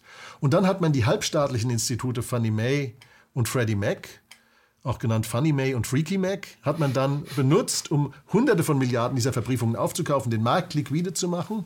Und damit der Markt global wird, hat man ihn dann verkauft an staatliche Akteure in Europa und, und in den arabischen Staaten, mhm. nämlich an die arabischen Staatsfonds und in Deutschland an die Landesbanken und ähnliche Institute. Also die später genannten toxischen Papiere. Genau, die toxischen Papiere, die hat man... Risikostreuung ja, man hat es Risikostreuung genannt, aber in Wahrheit hat man Risiken akkumuliert und hat sie dann unter Anleitung staatlicher Akteure an andere staatliche Akteure verkauft. Bezahlt hat die ganze Schäse am Ende der Steuerzahler. Mhm. Das heißt also, wo Sie auch hinschauen, Überall sind die Fingerabdrücke des Staates dran an diesem Ding. Und uns erzählt man, das wäre Marktversagen gewesen. Nein, das war kein Marktversagen. Der Markt hat logisch reagiert auf den Staatseingriff. Hätte der Staat nicht an diesen ganzen Stellen in dieser Weise falsch eingegriffen, wäre es nie dazu gekommen. Hm. Hat man denn aus dieser Krise, nenne ich das jetzt mal, obwohl es ja was anderes war, es war ja eigentlich ähm, mhm. organisierte Kriminalität, wenn ich es richtig verstanden habe, äh, hat man darauf reagiert? Hat sich was verändert? Ja, man hat äh, mehr, more of the same uns geliefert. Also man hat gesagt, es wäre Marktversagen gewesen. Und deswegen hat man noch mehr in den Markt eingegriffen. Man hat die Banken überreguliert. 20 Prozent der Kosten der Banken gehen heute in Regulierungscompliance, also in, in das Verfassen von Berichten und dergleichen Dingen mehr an die Bankaufsicht. Da werden Milliarden Seiten Papier bedruckt. Möchte nicht wissen, wie viele Bäume dem zum Opfer fallen. Also die Klimawirkung der Bankregulierung, das wäre mal eine Untersuchung wert. Und ohne dass das überhaupt jemand noch lesen kann, ja, also es ist, völlig, es ist eine völlige Geldverschwendung, eine riesige Geldvernichtungsmaschine. Und man hat an allen Enden eigentlich marktfremd weiterhin eingegriffen. Man hat geglaubt, dann in der weiteren Zinssenkung und in mehr Schulden und in Nullzinsen das Heil zu finden. Ja, das heißt also Aber, more of the same statt, statt umzukehren. Es hat der Staat ja mal vor langer Zeit in den 30ern dafür gesorgt, ähm, dass äh, klassische Banken und Investmentbanken getrennt waren. Ja. Befürworten Sie das? Absolut. Mhm. Und dann hat es der Staat aber danach auch wieder aufgehoben. Ja, der Staat hat es wieder aufgehoben, das war unter Clinton, mhm. wobei die, das Trennbankensystem und seine Aufhebung war nicht unser Kernproblem. Ähm, sondern das Kernproblem ist ähm, die Trennung von, äh, von Gewinn und Profit oder von Eigentum und Haftung, wenn Sie so wollen. Was hat man in den 30er Jahren? Hat man mit dem Trennbankensystem was gemacht, was eindeutig richtig war, befürworte ich. Bis, bis heute eine der wenigen Regulierungen, wo ich sage, gute Sache. Das heißt, manchmal ist, macht der Staat Richtiges. Es, es, gibt, es gibt einzelne Dinge, wo durchaus äh, das Regelsetzen Märkte zum besseren Funktionieren bringt, wenn man sich überlegt, wie Märkte genau funktionieren. Aber dafür, dafür muss man den Markt als Regelmechanismus überhaupt erstmal anerkennen, dass er das, der beste Regelmechanismus ist und sich dann fragen, wie nutze ich den optimal. Aber in den 30er Jahren hat man was anderes noch gemacht, was sich als grober Fehler erwiesen hat. In den, eigentlich in den 20ern schon hat man damit angefangen. Man hat die Existenz von Banken durch den Staat garantiert. Ja, man hat gesagt, Banken sind zu wichtig, die dürfen wir nicht pleite gehen lassen. Too, also big, too big, to, fail. Too big to fail. Ja. ja. Und was war das Ergebnis? Dass Banken ähm, immer weniger, mit immer weniger Eigenkapital gearbeitet haben. Vor 100 Jahren, noch im in der, in der Phase vor dem Ersten Weltkrieg, hatte eine typische Bank die gleiche Eigenkapitalausstattung wie ein typisches anderes Unternehmen. 30, 35, 40 Prozent der Bilanzsumme war Eigenkapital. Und heute, wenn Sie eine Bank angeblich gut kapitalisiert haben, dann hat die eine Eigenkapitalquote von 12 Prozent oder 14 Prozent, aber nicht auf die Bilanzsumme, sondern auf die sogenannten Risk-Weighted Assets. Also das ist die Bilanzsumme multipliziert mit risikomindernden Faktoren. Das heißt also am Ende, nehmen Sie zum Beispiel eine Deutsche Bank, ähm, die hat über eine Billion äh, Bilanzsumme, die hat aber irgendwie 60 Milliarden Eigenkapital im Buch stehen. Das heißt also, die hat irgendwie 5 Prozent bezogen auf die Bilanzsumme oder noch weniger als 5% bezogen auf die Bilanzsumme. Aber auf Risk-Weighted Assets sind es angeblich irgendwie 12, 13, 14 Prozent. Das heißt also, wir haben den Banken es ermöglicht, mit immer weniger Eigenkapital zu operieren. Warum? Weil sie gesagt haben, das ist doch super, der Staat garantiert mir eine Existenz. Ich kann, das heißt, der trägt das Risiko. Der trägt das Risiko. Ich mache mit minimalem Eigenkapital maximales Risiko, hebel dadurch meinen Gewinn. Den Gewinn nehme ich an mich, den schütte ich aus in Form von Boni. Früher gab es auch mal was für die Aktionäre, gibt es aber schon lange nicht mehr, weil die Banken natürlich komplett von ihren angestellten Managern gekauft gekapert sind. Die Aktionäre stören ja nur. Also die Trennung von Eigentum und Kontrolle hat komplett stattgefunden. Ein antimarktwirtschaftliches Phänomen. Und wenn es äh, schief geht, zahlt der Steuerzahler. Wenn schief geht, zahlt der Steuerzahler. Mhm. So, also äh, erst der Aktionär und dann der Steuerzahler. Und, ähm, und wenn es gut geht, schütten wir uns Boni aus von 20 Millionen im Jahr. Äh, pro Nase. Also nicht irgendwie insgesamt. ja? äh, also äh, das, ist doch, das ist doch das Größte überhaupt. Für, wenn, wenn, wenn der Staat, wenn, das ist die größte Subvention überhaupt. Der Staat trägt die Risikokosten von Menschen, die sagen, das ist ja ein Freifahrtschein äh, zur, zur Superjacht. Mhm. Das, das, ist, das würden Sie auch ändern. Absolut. Mhm. Warum soll denn der Steuerzahler bitte schön für ein Geschäftsmodell garantieren und gerade stehen, bei dem einige wenige superreich werden und wenn es schief geht, alle anderen das bezahlen? Also das, was, was, was bitte hat es mit Marktwirtschaft zu tun? Da Gar sind nichts. wir gleich dabei, dass, äh, wie Sie nämlich den Markt definieren. Das, was wir da im Moment als Markt sehen, ist offensichtlich nicht das, was Sie unter Markt sehen, wo nämlich solche Dinge, die ich jetzt pervers bezeichne, gar nicht erst in der Größenordnung auf, weil mhm. der Markt das wegräumt, ja. weil es andere gibt, die sagen, das machen wir anders. Mhm. Aber lassen Sie uns nochmal zurück zu diesen Kulturmarxisten kommen. Ähm, die 68er Zeitgeist, alles, was ja. wir heute so ähm, stark vorfinden, Familie ist out, ähm, haben die diese die 68er nicht auch was äh, was Gutes gemacht? Ich meine, es gab ja diesen Spruch äh, unter den Talaren der Muff von 1000 Jahren. Mhm. Äh, irgendwas müssen die 68er doch Gutes gemacht haben. Ja, die 68er haben natürlich ähm, die andere Art der Diskursunfähigkeit, die in den 60er Jahren herrschte, aufgebrochen. Das haben sie gemacht. Mhm. Also wir hatten in den 60er Jahren, hatten wir, also was wir heute von der, von der Linken haben, nämlich diskursunfähig zu sein gegenüber der bürgerlichen Mitte, das hatten wir damals auf der rechten Seite. Also wir hatten damals, wir waren damals als Gesellschaft sehr viel weiter rechts gestanden. Und es gab die gleiche Art von Diskursunfähigkeit. Und Diskursunfähigkeit führt immer zu Spannungen. Und das haben die 68er aufgebrochen. Aber sie haben es mit einer grundfalschen Ideologie getan.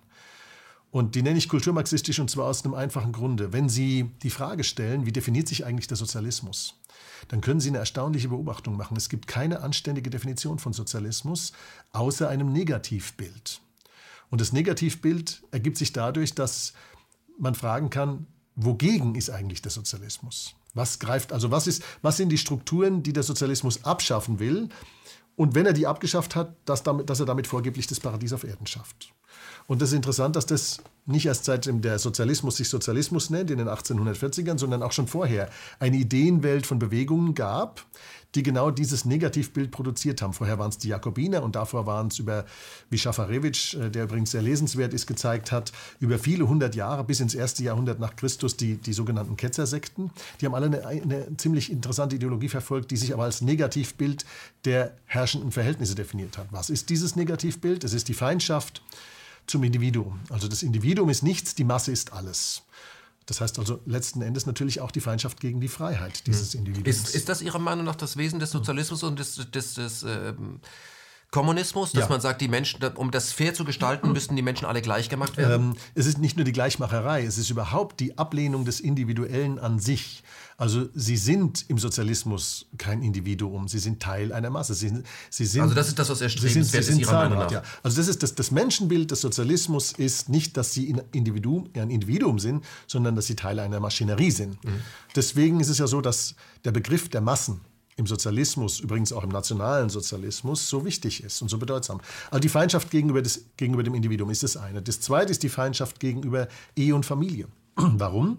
Weil Ehe und Familie dem Menschen einen Freiraum von Sicherheit schafft, der ihn unabhängig macht von der Staatstutelage. Die Sozialstaatsmaschinerie, die kann ja nur dann in ihrer ganzen Wirkung den Menschen abhängig machen, wenn er keine Ausweichmöglichkeit hat. Und die Familie, insbesondere die Großfamilie, die gibt diese Ausweichmöglichkeit. Mhm. Ähm, das ist übrigens ein Grund, warum wir heute in Deutschland Großfamilien sehen, die zugewandert sind, die relativ staatsunabhängig agieren können, weil die sind auch sozialtechnisch, sondern nicht auf den Sozialstaat angewiesen. Sie nutzen ihn zwar aus und betrügen ihn zum Teil auch, ja, wie man immer wieder lesen kann, aber sie haben diesen inneren Zusammenhalt und sie sind unabhängig davon und dementsprechend aggressiv treten sie gegenüber dem Staat auf. Aber letzten Endes schafft das, die Familie als solche auch den Menschen, die rechtstreu sind, eine Unabhängigkeit vom Staat. Und weil der Staat aber zum Wesen des Sozialismus als Hauptinstrumentarium dazugehört, ist auch die Familie schlecht aus Sicht des Sozialisten.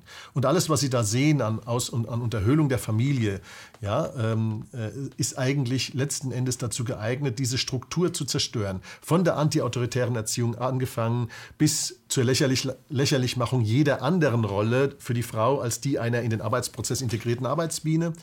Ja, das heißt jetzt nicht, dass Frauen nicht arbeiten sollen, aber das heißt, jede Rolle, die die Frau, die, die Frau für sich entscheidet, ist gleichwertig. Jedenfalls für mich ist sie das. Ob eine Frau sich entscheidet für Familie oder für Beruf, ist für mich gleichwertig. Aber in unserer sozialistischen Diskurswelt ist es das nicht mehr. Aber dieses System, was, von dem Sie hier sprechen, würde sich doch niemals sozialistisch nennen. Nein, nein, nein. Das, also das, das, das, das System, das, System, nennt sich nicht sozialistisch, aber es, es hat diese Ausprägung. Was ist die, es, da endet es ja noch nicht. Also diese Feindschaft gegenüber der Familie, die dem Individuum den Freiraum gibt, der, der, sozialen Sicherheit, damit er nicht auf den Staat angewiesen ist. Das dritte ist die Feindschaft gegen das Eigentum. Und zwar nicht nur im Sinne von wir enteignen, sondern auch durch Aushöhlung der Eigentumsrechte. Also da werden wir, es, es, es genügt uns nicht, wenn wir die, dass wir die Wohnung enteignen können, sondern bevor wir dahin schreiten, greifen wir in die Eigentumsrechte in der Weise ein, dass wir dem Menschen sagen, du darfst deine Wohnung nicht an den und den vermieten oder nur an den oder besonders an den und nur zu dem Preis und du darfst nicht modernisieren und das darfst du nicht und jenes darfst du nicht und dann musst du Steuern drauf zahlen, dass du es überhaupt hast, deine Wohnung. Ähm, das heißt also, wir unterminieren die Eigentumsrechte und auch das ist ein Phänomen des Sozialismus über über viele Jahrzehnte. Mhm. Aber Sie würden doch schon sagen, dass auch Eigentum verpflichtet. Also die, die Hauptbesitzer von BMW haben doch eine Verantwortung. Ja, die haben sie. Aber Eigentum verpflichtet, dieses Eigentum optimal einzusetzen. Was ist denn optimal? Ja, optimal einzusetzen. Da komme ich jetzt dazu, weil da werde ich jetzt ein bisschen provokant. Die, Optim der optimale, die optimale Verwendung des Eigentums ist es kapitalistisch einzusetzen, weil es dann am produktivsten ist und am meisten Wohlstand schafft. Wenn Eigentum überhaupt zu etwas verpflichtet, dann genau dazu. Eigentum verpflichtet dazu, es optimal einzusetzen, weil es dann maximalen Wohlstand, maximale Arbeitsplätze, maximale Menge an Produkten für die Menschen erzeugt. Bedeutet das, wenn Sie sagen maximalen Wohlstand, bedeutet das die Konzentration auf Profit? Der Profit ist das Ergebnis dessen, dass ich mit meinem Eigentum Entscheidungen getroffen habe, die optimal waren. Er ist nicht das Ziel, sondern das Ergebnis dessen. In dem Moment, wo ich einen hohen Profit erziele, habe ich offensichtlich meine Ressourcen so eingesetzt, dass ich Dinge zur Verfügung gestellt habe, die die Menschen wollten. Wenn sie sie nicht hätten haben wollen, hätte ich keinen Profit gemacht. Das heißt, der Profit ist nicht der Selbstzweck, sondern er ist der Maßstab, ob ich in der Lage war, das Kapital so einzusetzen, dass es einer maximalen Zahl von Menschen die Bedürfnisbefriedigung geliefert hat, damit sie dieses Produkt kauften. Herr Karl, darauf werden wir noch kommen, weil das halte ich für sehr interessant, wie Sie das sehen, weil ich glaube, da kommt äh, auch der wirkliche Mehrwert in solchen Gesprächen mal raus. weil das, was Sie hier sagen, deckt sich im Grunde mit dem, was äh, Ford 1919 gesagt hat, als er mhm. gegen die Dodge-Brüder verloren hat. Die wollten nämlich nur Profit machen und er hat gesagt, es geht nicht nur um Profit, es geht eben auch darum, der, also der Profit ist ähm, der Maßstab, aber nicht das Haupt, der, Haupt, der Hauptzweck, sondern es gibt auch eine gesellschaftliche Verantwortung. Wir werden noch darauf kommen. Aber ich möchte von Ihnen an dieser Stelle ähm, äh, wissen, ähm, was, wie, wie verstehen Sie, wie definieren Sie Markt? Was ist Markt? Weil man hört ja immer die Märkte. Was ist? Äh, für die meisten Menschen ist der Markt so ein anonymes Ding. Der Markt sagt aber nur was ganz, ganz Schlichtes, Einfaches aus. Wenn Sie und ich etwas tauschen wollen, nehmen wir an, Sie sind Bäcker und ich bin Ihr Kunde, dann sagt der Markt aus, dass Sie und ich diesen Tausch zu den Bedingungen und zu dem Preis, zu dem Zeitpunkt und zu der Qualität durchführen können, den Sie und ich wollen. Mehr sagt der Markt nicht aus. Das ist alles. Das, das heißt, wir müssen uns einig sein, sonst findet das Geschäft ja. nicht statt. Das heißt, wir machen freiwillig einen Tausch. Warum machen wir diesen Tausch? Weil wir beide der Meinung sind, dass dieser Tausch uns beide besser stellt. Das ist übrigens einer der, der großen Irrtümer auch der sozialistischen Ideologie und auch von Karl Marx ist diese Nullsummenidee, dass man also bei, dass beim Tausch einer gewinnt und einer verliert. Das ist natürlich ein großer Blödsinn. Wir machen diesen Tausch, wenn Sie, wenn Sie, wenn Sie zum Bäcker gehen, kaufen Sie ein Brot, sagen wir mal für drei Euro. Sie gewinnen dadurch was. Sie geben dem drei Euro, weil das Brot für Sie mehr wert ist als drei Euro. Das hält Sie nämlich am Leben. Und der Bäcker gewinnt dadurch was, weil er für die drei Euro wieder Mehl und alles einkaufen kann und dann für 1,50 Euro wieder neues Brot herstellen kann. Und es bleibt noch was übrig. Und es bleibt noch was übrig, eben. Und das heißt, das heißt, der Tausch, den Sie freiwillig untereinander machen, der stellt Sie beide besser. Und das ist alles, was der Markt sagt. Der Markt sagt nur, Sie und ich dürfen das tun. Wenn sich da niemand einmischt, kein König und kein Papst, dann herrscht freie Marktwirtschaft. Wenn aber König oder Papst herkommen und Ihnen sagen, dass bei unserem Brottausch Ausbeutung im Spiel war, also beispielsweise, dass ich sie ausgebeutet habe, weil das Brot ja eigentlich so wichtig in meinem Leben sein sollte, dass es mir doch 4 Euro wert sein sollte, ja, wobei wir beide vorher gar nicht auf die Idee gekommen sind, aber ein Dritter sagt uns das jetzt, äh, oder dass sie mich ausgebeutet haben, weil das Brot ja eigentlich in der Herstellung nur 1,50 Euro gekostet haben. Wie können sie profitgieriger Geier darauf kommen, 3 Euro dafür zu verlangen? Also Ausbeutung beim Spiel in die eine oder andere Richtung und sagt uns jetzt, nee, das dürft ihr nicht. Ich schreibe euch vor, zu welchem Preis das Brot verkauft wird. Ich sage jetzt zum Beispiel, das Brot wird jetzt für 2 Euro verkauft. Und zwar deswegen, weil Brot eine knappe Sache ist und es ist nicht gerecht, dass es 3 Euro kostet. Was ist das Ergebnis von der Sache? Das Ergebnis ist, dass Sie als Bäcker sagen, es tut mir leid, aber für 2 Euro stelle ich das Brot nicht mehr her. Das, das heißt, das Angebot wird sinken. Das Preissignal ist weg, was durch den freiwilligen Tausch quasi wie aus dem Nichts heraus entstanden ist, das Ihnen sagt, es lohnt sich, dass ich Brot backe. Das Preissignal ist Ihnen jetzt weggenommen. Das ist ja das Großartige an der Marktwirtschaft. Jeder Preis enthält eine Information, die Ihre Entscheidungen verbessert. Das kann der Sozialismus niemals leisten und keine Plan- und Staatswirtschaft kann das leisten. Das also man das nimmt Individuum Ihnen, ist flexibler. Genau, das Individuum ist flexibel. Man nimmt Ihnen das, nicht nur den Anreiz, sondern auch das Preissignal weg. Das Preissignal sagt, das Euro, Brot kostet nur noch 2 Euro, es ist gar nicht so knapp, denn sonst wäre es ja nicht so billig. Sie produzieren also weniger Brot. In Wahrheit wird dadurch nur eine Knappheit erzeugt, die den Preis des Brotes auf dem Schwarzmarkt auf 4 Euro treibt. Und weil natürlich der Preis 4 Euro dann nur noch im Schwarzmarkt bezahlt wird, äh, gehen Sie als Bäcker in die Legalität. Als Dank äh, wird dann der schlaue Mensch, der Ihnen gesagt hat, hier war Ausbeutung im Spiel, Sie einbuchten und mich wahrscheinlich auch, weil wir beide auf dem Schwarzmarkt das Brot zu 4 Euro getauscht haben. Ähm, und das ganze System bricht irgendwann auseinander. Das ist das, was Sie in Venezuela sehen, by the way. Also äh, in Venezuela hat der Staat sich für schlauer gehalten als alle anderen und überall Preisvorschriften gemacht, verstaatlicht, den Leuten gesagt, was sie dürfen, was sie nicht dürfen. Das Ergebnis ist Hunger. Mhm. Aber Herr Krall, ähm, kann, man, kann man sagen, dass der Staat alles besser macht? Weil es gibt ja nun mal Dinge, die bestehen nicht aus Luxus. Also Essen ist kein Luxus und mhm. Wohnen ist auch kein Luxus. Ja. Und wenn dann jemand dafür sorgt, dass das Angebot künstlich knapp wird. Mhm. Da muss doch der Staat sagen, Entschuldigung, so geht das nicht. Ja, das Angebot wird nie künstlich knapp sein in einer freien Marktwirtschaft. Das wird nicht passieren. Und zwar deswegen, wenn Sie als Bäcker sagen, ich verknappe das Angebot, um den Preis zu treiben, dann wird der Kollege zu Ihrer Linken wird dann sagen, oh, das ist cool, das, der Brotpreis ist jetzt auf 4 Euro gestiegen, es lohnt sich, eine Bäckerei aufzumachen. Der macht eine Bäckerei auf, das Angebot steigt und die Sache reguliert sich. Letzten Endes was ist die Aufgabe? Es gibt natürlich Ausnahmesituationen, wo Monopole entstehen. Meistens übrigens durch Staatseingriffe. Die meisten Monopole, mit denen wir uns herumschlagen müssen, wo Menschen dann über den Preis ausgebeutet werden können, das entstehen, also schon. entstehen durch staatlichen Eingriffe in den allermeisten Fällen. Also es gibt schon Firmen, die das ausnutzen. Also wenn es in den, es gibt Einzelfälle, wo das passiert, meistens wie gesagt durch staatlichen Eingriff. Hm. Nennen Sie doch mal ein Beispiel. Ähm, nehmen Sie Beispiel die Bundesbahn. Bundesbahn ist ein Monopol und die Bundesbahn setzt ihre Preise fest. Die Bundespost, da setzt eine Regulierungsbehörde die Preise fest. Ähm, es gab mal von 1920, in den 20er Jahren hat mal ein ein Monopolist äh, Geld an die Weimarer Republik verliehen und hat dafür, ein, ich glaube, ein 60-jähriges Monopol auf Streichhölzer gekriegt. Deswegen gab es also, in, zu meiner Kindheit gab es nur Welthölzer. Ne? Das war, also es war, es war ein, ein, schlechtes Produkt, was überteuert war. Ja? Und das war, der, das war sozusagen der Preis, den der bekommen hat, dafür, dass er dem Staat Geld geliehen hat. Mhm. Das Monopol auf Streichhölzer. Also das gab es immer wieder. Es gibt natürlich auch ganz, ganz wenige Situationen, wo private Monopole entstehen. Dann das ist eine der wenigen Dinge, wo es Aufgabe des Staates ist, durch Rechtsetzung Monopole zu verhindern. Das nennt man Ordnungspolitik. Das heißt, der Staat, der hat dann, wenn der Markt aus irgendwelchen Gründen nicht mehr funktioniert, die Pflicht, die, die Sicherheit herzustellen, dass alle nicht sozusagen von einem gezwungen werden können, etwas zu tun, sondern dass es wieder zum Wettbewerb kommt. Der mhm. Wettbewerb und die Möglichkeit, frei zu wählen, sind die Grundlage der Freiwilligkeit. Und die Freiwilligkeit ist das Merkmal des Marktes. Das heißt, der Staat soll erst dann in den Markt eingreifen, wenn der Wettbewerb gefährdet ist. Ganz genau. Weil einer sein Monopol nicht ausnutzt. Das, ist, das nennt man Ordnungspolitik. Deswegen haben wir ja zum Beispiel eine, Mono, eine Monopolbehörde, die nennt sich Kartellbehörde. Die sorgt dafür, dass zum Beispiel, wenn wenige Anbieter in einem Markt sind, dass die keine Preisabsprachen machen. Das ist illegal, ist aus mhm. gutem Grund illegal, weil dann der Wettbewerb ausgeschaltet ja, wird. Also diese Kartellbildung. Kartellbildung ist im Grunde genommen wenn sich wenige zusammentun und ein künstliches Monopol bilden, mhm. und das ist illegal und aus gutem Grunde, weil es nämlich die Menschen um die Vorteile der Marktwirtschaft betrügt. Mhm. Aber müssen das nicht äh, Firmen um immer noch zu wachsen, um immer neue, neue, äh, neue Gewinne zu generieren, dass sie solche Dinge tun? Nein. Ähm, Na, Im Kapitalismus werden ja an der Spitze, das müssen Sie ja einräumen, gibt mhm. es Menschen, die wahnsinnig reich sind. Mhm. Ja, 0,1 Prozent hat ja. äh, so viel wie der Rest der Menschheit. Wie kann das denn sein, wenn der also, Markt funktionieren würde? Ähm, ich glaube nicht, dass 0,1 Prozent so viel haben wie der Rest der Menschheit, aber jedenfalls die, die Sie meinen, also die tatsächlich durch Kapitalismus so reich geworden sind, sind nicht die, wo die Vermögenskonzentration tatsächlich so ist, dass es ähm, dem Rest der Menschheit gleichkommt. Diese riesigen Vermögenskonzentrationen entstehen durch marktfremde Prozesse.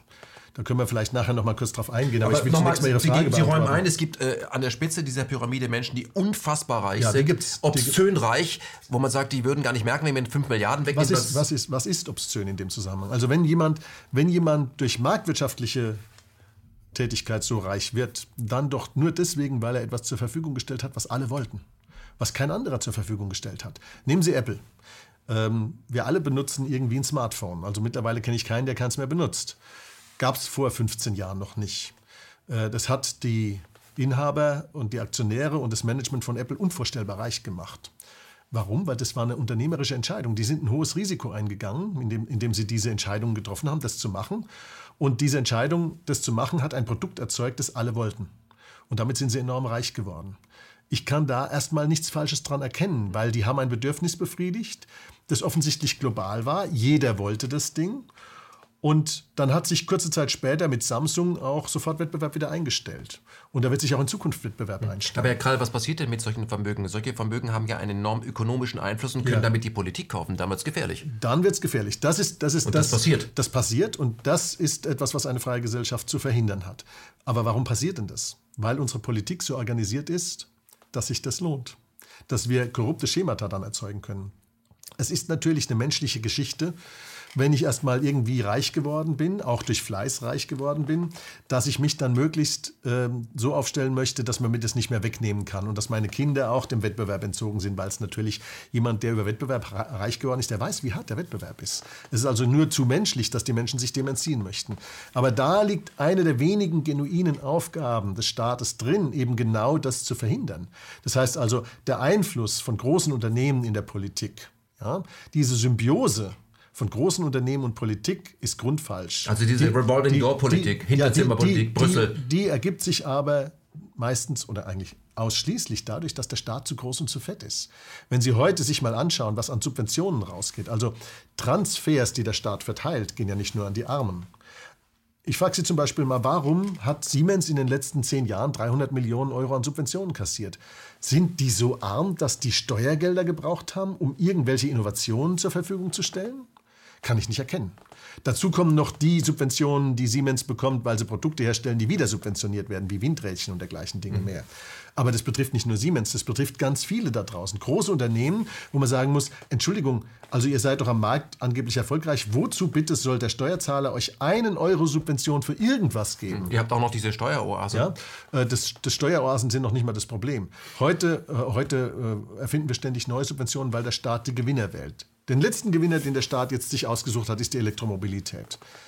Ein Rohrkrepierer und eine Totgeburt, kann ich Ihnen sagen, wird daraus werden. Und zwar aus einem ganz einfachen Grund, weil gar nicht genug Rohstoffe da sind, um uns da voll zu elektrifizieren und weil unser Netzsystem und unsere Energieversorgung es gar nicht hergibt, 20 Millionen Autos da aufzuladen, wenn die abends nach Hause kämen. Also das wird nie was. Das wird nicht passieren. Das ist einfach, es, es verstößt gegen die Gesetze der Physik und der Logik, dass es möglich wäre, Deutschland auf Elektromobilität umzustellen. Trotzdem wird die Automobilindustrie dahingetrieben durch Vorschriften und durch Subventionen. Und Subventionen führen in der Regel dazu, dass irgendwo investiert wird, wo es sich in der Marktwirtschaft nie gelohnt hätte, und zwar überinvestiert. Wenn wo überinvestiert wird, bedeutet das, dass die Renditen fallen man wird dann also, weil, da, weil dann mehr produziert wird, als gebraucht wird, werden also die Renditen fallen und es wird zu Pleiten führen. Herr Karl, würden Sie sagen, das ist wie wenn man einen Hühnerhof überfüttert. Das klappt nur so lange, solange man eben füttert, aber es kommt auch zu Epidemien unter den Hühnern, weil zu viele Hühner auch zu viel Platz ist. Kann ich weiß nicht, nee, ich glaube, der Vergleich hinkt ein bisschen, aber letzten Endes ist es so, wenn Sie als Staat da eingreifen, ja, in, die, in, dieses feine Gefüge des Marktes, das eben auf Freiwilligkeit beruht, auf der freiwilligen Interaktion von vielen, nicht von wenigen. Wenn Sie da als Staat eingreifen, dann wird es immer dazu führen, dass Sie in ein komplexes System eingreifen. Wenn Sie sich vorstellen, der Markt wäre ein Uhrwerk, was er nicht ist, aber wenn Sie sich einfach mal vorstellen, der Markt wäre eins, dann würde dieses Uhrwerk Milliarden von Zahnrädchen haben. Milliarden nicht nur, die, nicht nur jeder Teilnehmer ist ein Zahnrädchen, sondern jede einzelne Überlegung, jede Nutzenfunktion, jede Produktion, jeder technische Fortschritt ist ein Zahnrädchen, das die Dinge verändert. Das ist also niemand, nicht berechenbar. Niemand, niemand kann das irgendwie voraussehen, antizipieren, planen oder durchschauen. Es gibt niemanden, der das kann.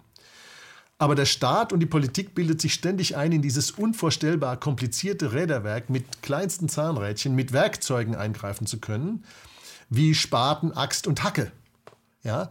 Und dann wundern sie sich anschließend, dass sie Schaden anrichten in diesem gigantischen, sich oftmals sogar selbst reparierenden Zahnradwerk. Ja? Was nicht vorhersehbar ist. Die Schubstangeneffekte, die sie auslösen durch ihre Staatseingriffe, sind nicht vorhersehbar. Deswegen scheitert die Planwirtschaft und sie scheitert mit Regelmäßigkeit und jedes Mal. Nur unsere Oberen bilden sich mal zur Zeit wieder ein, sie hätten die Weisheit mit Löffeln gefressen und wüssten es besser als 80 Millionen Menschen, die freiwillig miteinander interagieren. Können Sie die Begriffe Kane und österreichische Schule äh, mal definieren? Wo unterscheiden die sich? Das ist ja der Kampf der Systeme letztendlich. Ja, also ich bin ja, was, was den Keynesianismus angeht, nur nicht, nicht bekannt dafür, zart beseitete Kommentare abzugeben. Nehmen Sie auch also, Axt und Spaten. Ich, da nehme ich jetzt auch mal Axt und Spaten. Also es ist so, die Astronomie hat die Astrologie ja, als, als, wie soll ich sagen, ungeliebte Schwester. Ja? Ähm, die Chemie hat die Alchemie als ungeliebte Schwester. Der Glauben hat den Aberglauben und die Wirtschaftswissenschaften hat den Keynesianismus.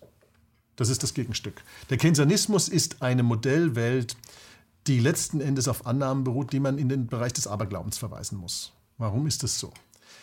Weil wenn, wenn Sie Wirtschaft betrachten, dann ist Wirtschaft immer das Wechselspiel zwischen einzelnen Individuen. Zwischen Ihnen und mir, zwischen uns und einer Firma, von der wir etwas kaufen, zwischen Firmen, die untereinander äh, Dinge kaufen und verkaufen, zwischen Milliarden von Menschen, die auf der Welt leben und untereinander Handel treiben. Und also diese das, ist, Handel, das sind Wechselwirkungen, das sind, Wechselwirkungen die sind unvorstellbar komplex. Und es findet aber immer, alles, was in der Wirtschaft stattfindet, ist das Ergebnis von Entscheidungen in einzelnen Köpfen, jedenfalls in einer Marktwirtschaft. Und der Keynesianismus, der geht jetzt her und sagt, das interessiert mich alles nicht. Ich aggregiere jetzt. Im Keynesianismus existieren sie nicht. Und ich auch nicht. Wir sind, wir sind die Konsumenten. Ja? Das heißt also, wir, wir werden alle zusammen, die 80 Millionen hier im Land, die werden zusammengepackt und das sind die Konsumenten. Was anderes stellen wir nicht dar. Wir sind so ein riesen anonymes Aggregat. Also ein dann gibt's, toxisches Papier letztendlich. Dann, dann gibt es noch die Unternehmen, die Banken und dann gibt es tatsächlich noch etwas, was tatsächlich so eine graue Masse ist. Äh, das ist das Einzige, wo, das, wo, die Staats, wo, wo, die, wo die Aggregation sozusagen einigermaßen irgendwie rechtfertigbar ist, ist der Staat. Also es gibt den Staat, die Unternehmen, die Konsumenten und das Ausland. Das heißt, alles wird in gewaltige Aggregate zusammengefasst und Wirtschaft wird dadurch erklärt, dass zwischen diesen Aggregaten gewaltige Ströme an Geld und in gegenläufiger Richtung Gütern hin und her fließt. Würden Sie sagen, das kann man theoretisch denken, aber es ist viel zu grob für die Realität. Äh, das ist so, wie wenn Sie, wenn Sie versuchen, den menschlichen Körper ähm, äh, äh, mechanistisch zu erklären und sagen, den kann ich mit einem Spaten reparieren, wenn er kaputt geht. Das wird nichts. Oder auch mit einem Schraubenzieher können Sie den menschlichen Körper nicht reparieren, wenn er kaputt geht, sondern da müssen Sie feiner denken. Den menschlichen Körper verstehen Sie, wenn Sie verstehen, dass er aus Zellen besteht. Also ohne das Verständnis, dass der menschliche Körper aus Zellen besteht, werden Sie den nie begreifen in, den, in seiner ganzen Wechselwirkung und Komplexität. Und selbst wenn Sie das begriffen haben, werden Sie an der Komplexität des menschlichen Körpers immer scheitern. Deswegen ist die Medizin Wissenschaft, die ewig fortschreitet und nie ans Ziel kommt. Genauso weil, Wirtschaftswissenschaft. Weil der Mensch auch noch ein soziales Wesen ist. Das werden Sie in der Zelle selbst so nicht finden. So ist es. Also ja. äh, auch die Zelle Zelle interagiert als soziales Wesen mit mhm. anderen Zellen. Also Zellen kommunizieren untereinander, habe ich neulich mal gelernt. Ja, es ist, ist alles viel komplizierter. Jedenfalls ist es so, dass wenn Sie jetzt anfangen, den menschlichen Körper zu erklären, sagen, es gibt den Kopf, den Rumpf, die zwei Arme und die Füße und dann zwischen denen fließen jetzt, äh, fließt jetzt irgendwas hin und her und damit erklären wir das alles, dann werden Sie nicht zu vernünftigen Erklärungen kommen. Und genauso ist es hier auch. Diese, allein die Idee, man könnte es so hoch aggregieren und dann was für Schlussfolgerungen ziehen wir denn aus diesem Hochaggregieren? Das ist das Nächste, nämlich zu sagen, wenn da Geld und Güter zwischen diesen da hin und her fließen, dann finden wir dort unseren Fetisch. Dieser eine Fetisch, der alles erklärt. Die eine Größe, die Welterklärung, der Stein der Weisen, der Stein der Weisen des Kensanismus ist die Nachfrage. Und die Nachfrage, wenn die nicht stimmig ist, dann ist irgendwas im Argen. Also wenn der Staat spart, sinkt die Staatsnachfrage, Sache geht schief, Konjunktur stürzt ab. Wenn Sie sparen, wenn die schwäbische Hausfrau spart, die ja überhaupt das Böse schlechthin ist, die, die schwäbische Hausfrau ist die Inkarnation des Bösen im Kensanismus. Das würden Sie nicht unterschreiben. Die spart, nein, ich unterschreibe das ganz und gar nicht, ja. Aber im Kensanismus, die spart, stellen Sie sich mal vor, da könnte ja jeder drauf kommen, jetzt zu sparen und der Wirtschaft Nachfrage zu entziehen. Das ist ja eine ungeheuerliche Sünde. Das geht nicht. Das, das also, dann sinkt die Nachfrage, auch, auch schlecht für die Konjunktur. Und wenn die Unternehmen jetzt weniger investieren, dann gibt es auch weniger Nachfrage.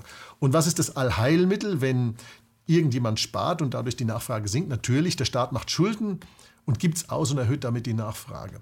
Das ist natürlich ein Quatsch, weil der Staat überhaupt nicht weiß, wo er die Nachfrage erhöhen soll. Es gibt Millionen von Produkten. Welche soll denn der Staat sinnvollerweise kaufen und wie soll er sie dann verteilen was will er denn damit machen? Stattdessen geht man her und sagt, alles gar kein Problem, dann investieren wir halt in die Infrastruktur. Aber nehmen Sie beispielsweise mal äh, die Frage einer Straße. Ja, Sie können eine Straße bauen, irgendwo, keine Ahnung, durch einen Spessart und sagen, da binde ich jetzt das letzte Gehöft, was da bisher noch ab, abgekoppelt war, binde ich jetzt an eine Straße und die kostet jetzt irgendwie, sagen wir mal, 500.000 Euro. Bisher ist da der Eigentümer mit einem Geländewagen hingefahren, den braucht er jetzt nicht mehr, jetzt kann er da mit dem Golf hin. Ist das eine sinnvolle Investition? Natürlich nicht. Da ist der Geländewagen so viel billiger als die Straße. Aber das interessiert den Staat nicht. Das heißt, der Staat der in seinem nachfrageinduzierten keynesianischen Wahn sagt, ich weiß es besser, investiert in aller Regel in Dinge, die kein Mensch braucht. Straßen ins Nirgendwo und Brücken ins Nirgendwo, von denen vielleicht die Mafia auf Sizilien profitiert, wo da finden sie Brücken ins Nirgendwo. Ähm, und das nährt natürlich auch die Korruption. Der Staat gibt es aus und weil er ja, weil jeder weiß, wenn der Staat jetzt anfängt, ein Nachfrageprogramm zu machen, dann sind die Sykophanten und Korrupten, die stehen schon Schlange. Die wissen genau, der muss jetzt sein Geld unters Volk bringen, der Staat. Und da kommt es auch nicht mehr darauf an, dass ich das richtige Produkt habe und die richtige Qualität. Ich muss den richtigen Mann in der Bürokratie kennen. Dann kriege ich einen Auftrag und dann baue ich irgendwo meine Brücke ins Nirgendwo. Und das ist das Ergebnis der keynesianischen Ideologie. Mhm. Aber Herr Karl, das hat doch auch mit, den, äh, mit dieser Politikerkaste zu tun, obwohl wir nicht sagen mhm. dass alles so sind. Aber ähm, wenn ich das in Ihrem Buch richtig erinnere, ja. die, die wir heute in der Politik finden, sind Menschen, die nur in der Politik äh, zu diesen Gehältern kommen, weil in der freien mhm. Wirtschaft würden die gar nichts bekommen. Ja, das ist das eine. Aber es gibt diese Symbiose zwischen Politik und Keynesianismus. Da kommen Sie auf, da da, bringen Sie mich gerade sozusagen in Fahrt, hätte ich fast gesagt. Die Symbiose zwischen Politik und Keynesianismus ist logisch und zwingend. Und zwar deswegen, weil der Keynesianismus mit seiner Nachfragebesessenheit, mit diesem, mit diesem Fetisch, dem goldenen Kalb des Konsums, um das wir da herumtanzen, der ist für die Politik absolut super. Und zwar deswegen, weil der liefert ja die ideologische Begründung für die ganze Gießkannengeschichte. Das heißt also, die Politik, die davon lebt, zu sagen, ich nehme es jemandem weg oder notfalls mache ich Kredit und wenn das nicht mehr geht, druck ich es, die Politik, die kann also jetzt mit dieser Begründung, die der Keynesianismus ihr liefert, diese ideologische Begründung, die ist der Unterbau dafür, dass die Politik das ganze Geld nehmen und ausgeben und damit Stimmen kaufen kann. Das ist doch besser passt, also das ist doch wie, wie ähm, beinahe hätte ich gesagt, ähm, Dings auf Eimer. Ja? Also das ist, eine, das ist eine Symbiose. Die beiden ergänzen sich. Deswegen ist auch der Keynesianismus die führende Schule der Wirtschaftswissenschaften. Schande auf die Wirtschaftswissenschaften eigentlich, wenn man es mal so betrachtet. Die ist deswegen die führende Schule der Wirtschaftswissenschaften, weil die Politik das natürlich weiß, dass der Keynesianismus ihr die Begründung für die ganze Geldausgeberei liefert. Und im Ergebnis natürlich die Lehrstühle von Professoren, die diese Theorie vertreten, mit entsprechend Geld ausstattet. Während die Politik sich den Teufel scheren würde, irgendeinen Lehrstuhl der österreichischen Schule mit entsprechend gleichen Mitteln auszustatten. Wie definieren Sie die österreichische Schule? Die österreichische Schule ist mehr als nur eine wirtschaftswissenschaftliche Schule. Sie ist eine sozialphilosophische Schule. Die österreichische Schule befasst sich mit der Frage, was das menschliche Handeln bestimmt. Was treibt das menschliche Handeln insgesamt an? Das heißt, Wirtschaft kann man nur verstehen, wenn man den Menschen versteht. So ist es. Mhm. Dann ist aber die Wirtschaftswissenschaft auch keine Naturwissenschaft, sondern eine Geisteswissenschaft. Letztendlich. Ähm, also ähm, Geist, also die Abgrenzung zwischen Natur- und Geisteswissenschaft, die versagt an der Stelle. Ähm, die Wirtschaftswissenschaft ist einerseits eine, sie ist keine Naturwissenschaft in dem Sinne, dass wir Zusammenhänge quasi mathematisch empirisch beschreiben können. In den, aller, in den, allerseltensten Fällen können wir, können wir mit Mathematik in der Wirtschaftswissenschaft die Phänomene tatsächlich erklären. Kleine Ausschnitte, da kann das mal passieren. Das ist aber wirklich die Ausnahme.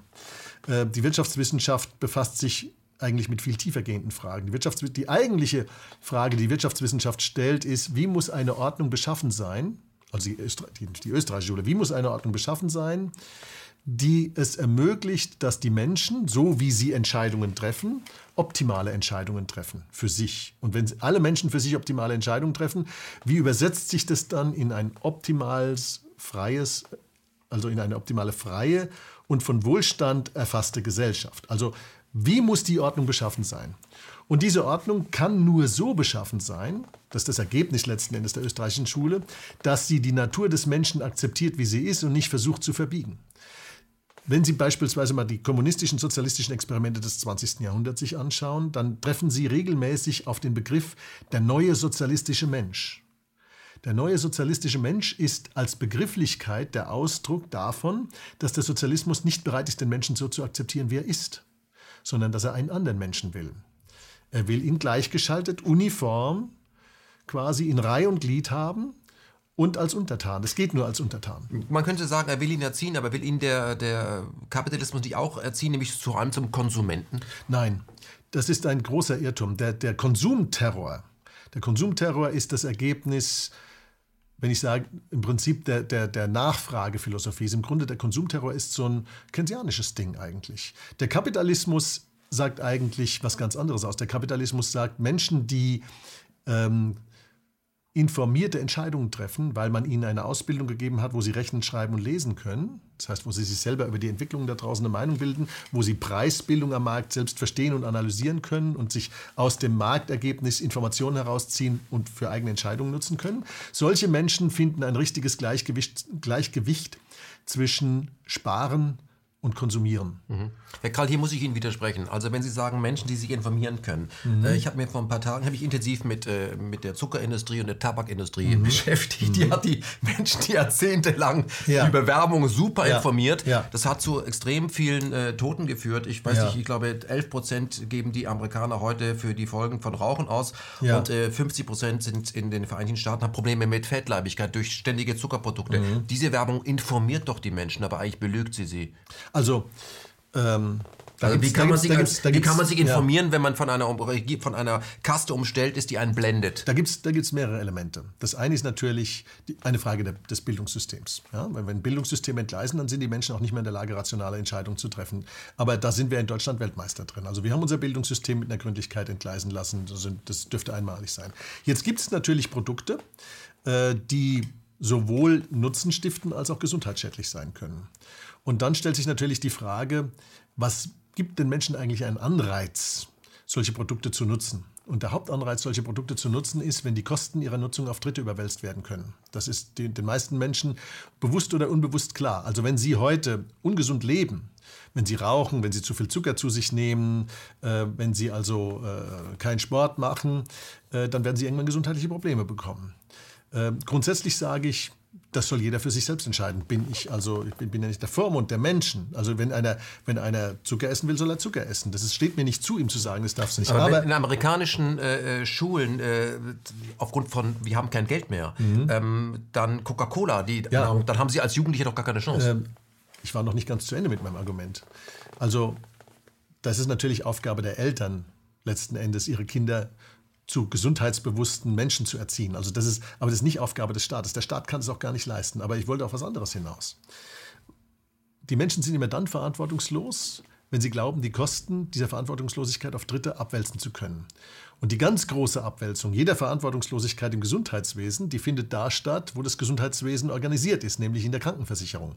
Das heißt also, was wir uns gegeben haben, und auch die Amerikaner haben es da nicht viel besser hingekriegt letzten Endes, äh, ist ein System, bei dem wir die Folgen unseres, wie soll ich sagen, Zigarettenmissbrauchs und Zuckermissbrauchs und, und, und, und Lebensmittelmissbrauchs und was wir sonst noch alles an Missbräuchen da haben, auf Dritte überwälzen können. Und zwar deswegen, weil jedes Zipperlein von der Kasse bezahlt wird.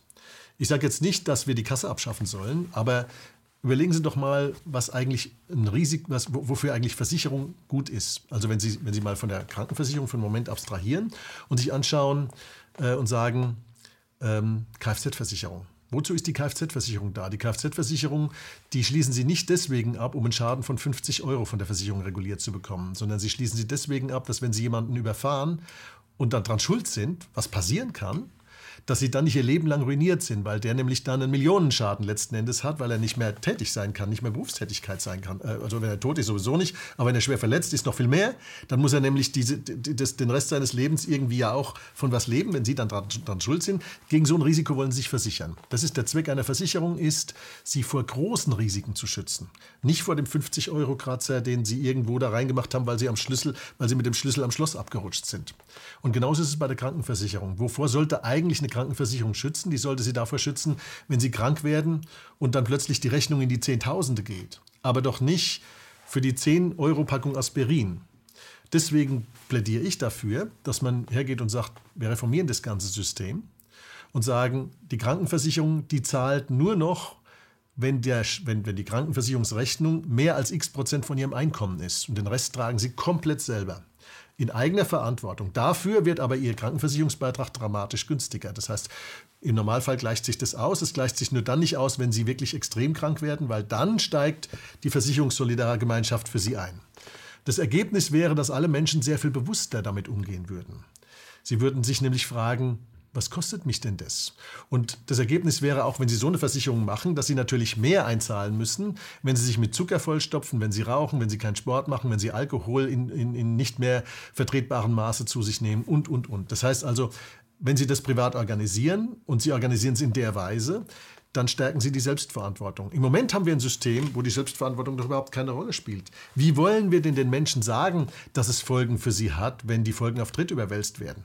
Mhm. Aber Herr Krall, was ich jetzt nicht verstehe, ist, ich meine, ich, ich teile vieles von dem, was Sie sagen, aber was ich jetzt nicht verstehe, ist, wenn Sie bewusst Produkte in den Markt drücken, indem sie mhm. sie als Angebot sehr attraktiv gestalten, ja. die als Drogen bekannt sind. Ja. Wie zum Beispiel Tabak und äh, Zuckerprodukte, wo man ja. weiß, wenn man das testet von 43 Mäusen, die mit die die Wahl haben zwischen Zucker und Kokain, wählen dann 40 mhm. Zucker. Wenn sie das ganz bewusst in den Markt pre äh, mhm. pressen, sodass Jugendliche keine Chance haben, weil das sind zwar ähm, äh, sind halbbewusste Konsumenten, nehmen das zu sich. Ähm, warum, äh, warum überlässt man das, das einfach dem Markt? Warum wird Werbung, warum ist Werbung für Zigaretten verboten worden?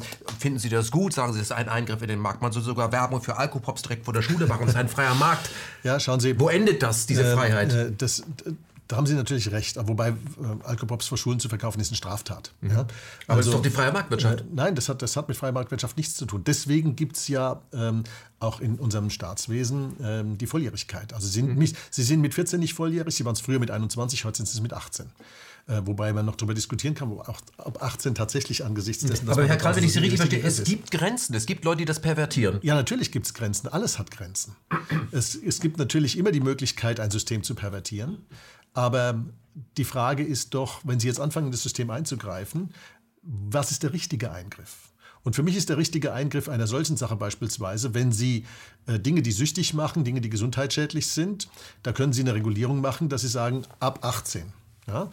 Und ähm, in dem Moment, wo Sie sagen, ab 18, wenn dann sich jemand drüber hinwegsetzt, haben sie eine Handhabe. Das heißt, sie können dem in die Parade fahren. Dann, weil das, das, hat, das ist dann eben nicht mehr Marktwirtschaft. Die Marktwirtschaft setzt Freiwilligkeit voraus. Freiwilligkeit setzt aber voraus, dass derjenige, der etwas tut, geschäftsfähig ist und voll im, im Besitz des Urteilsvermögens ist. Aber das, das wird ja durch die Werbung unterlaufen, weil wir alle sind manipulierbar.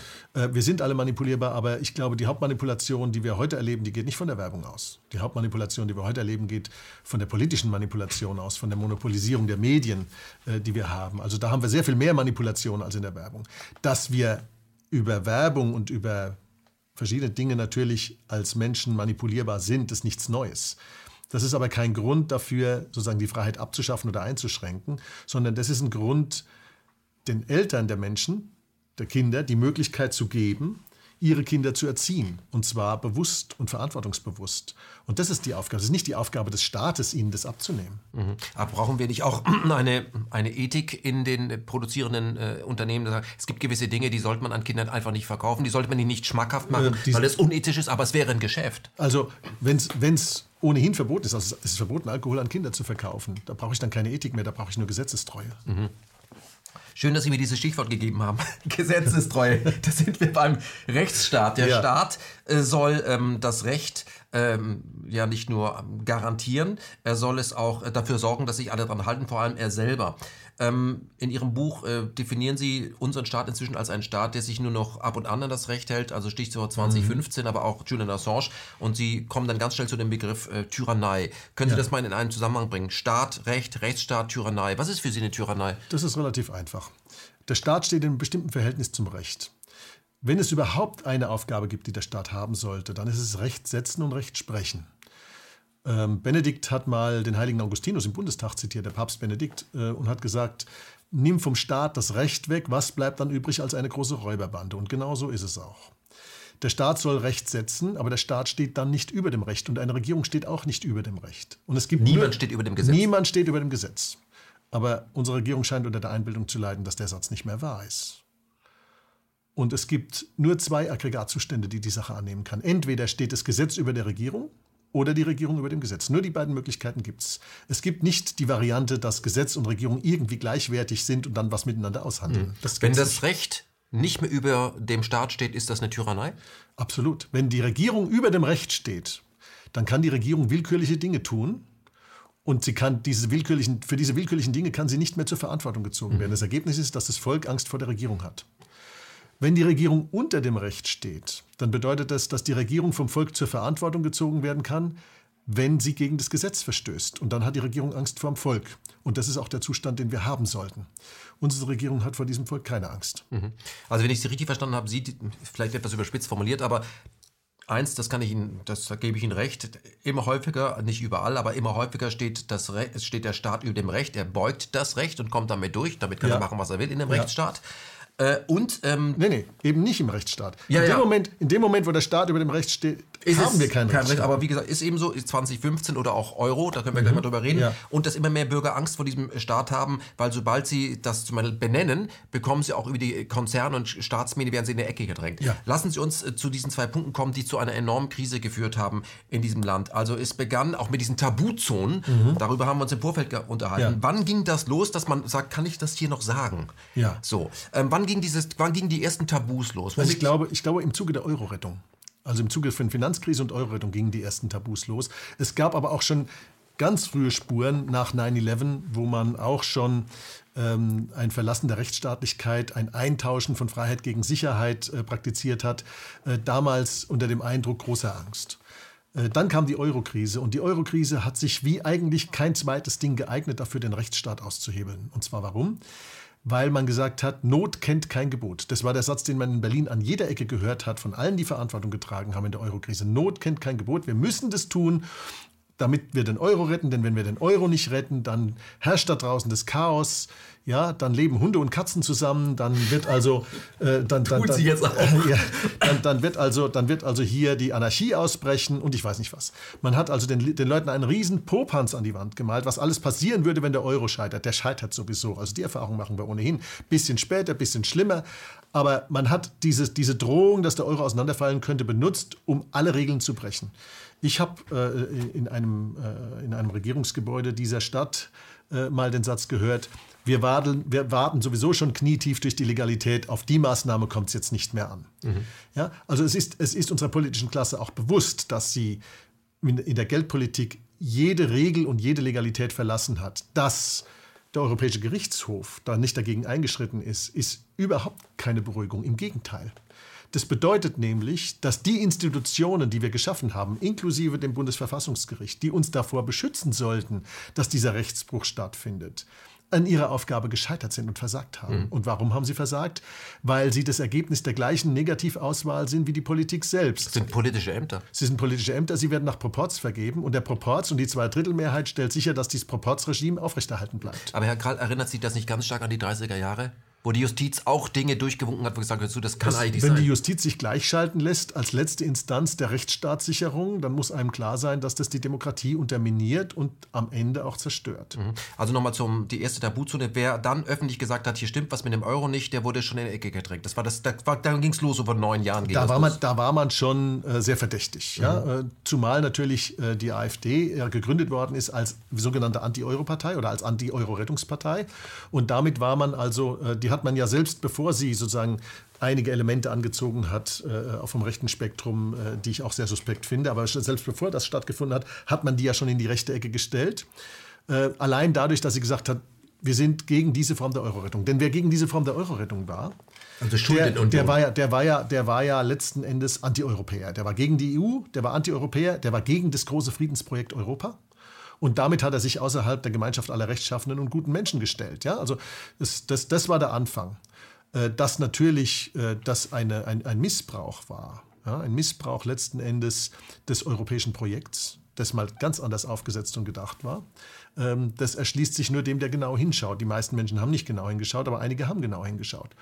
Und da hat man in, im Zuge der Euro-Rettung hat man angefangen, die Regeln über Bord zu werfen. Und zwar erst graduell und dann immer schneller. Mhm. Und heute haben wir eine Situation, da stellt sich ernsthaft, das muss man sich mal wirklich überlegen, eine Frau Lagarde, ähm, deren zweitberühmtester Satz ist, wir brachen alle Regeln, weil wir den Euro wirklich retten wollten. Ja? Also wir haben alles, die hat selbst, also in anderen Kreisen nennt man sowas ein Geständnis. Ähm, die stellt sich also jetzt hin und sagt, Die Klimapolitik ist Aufgabe der Geldpolitik.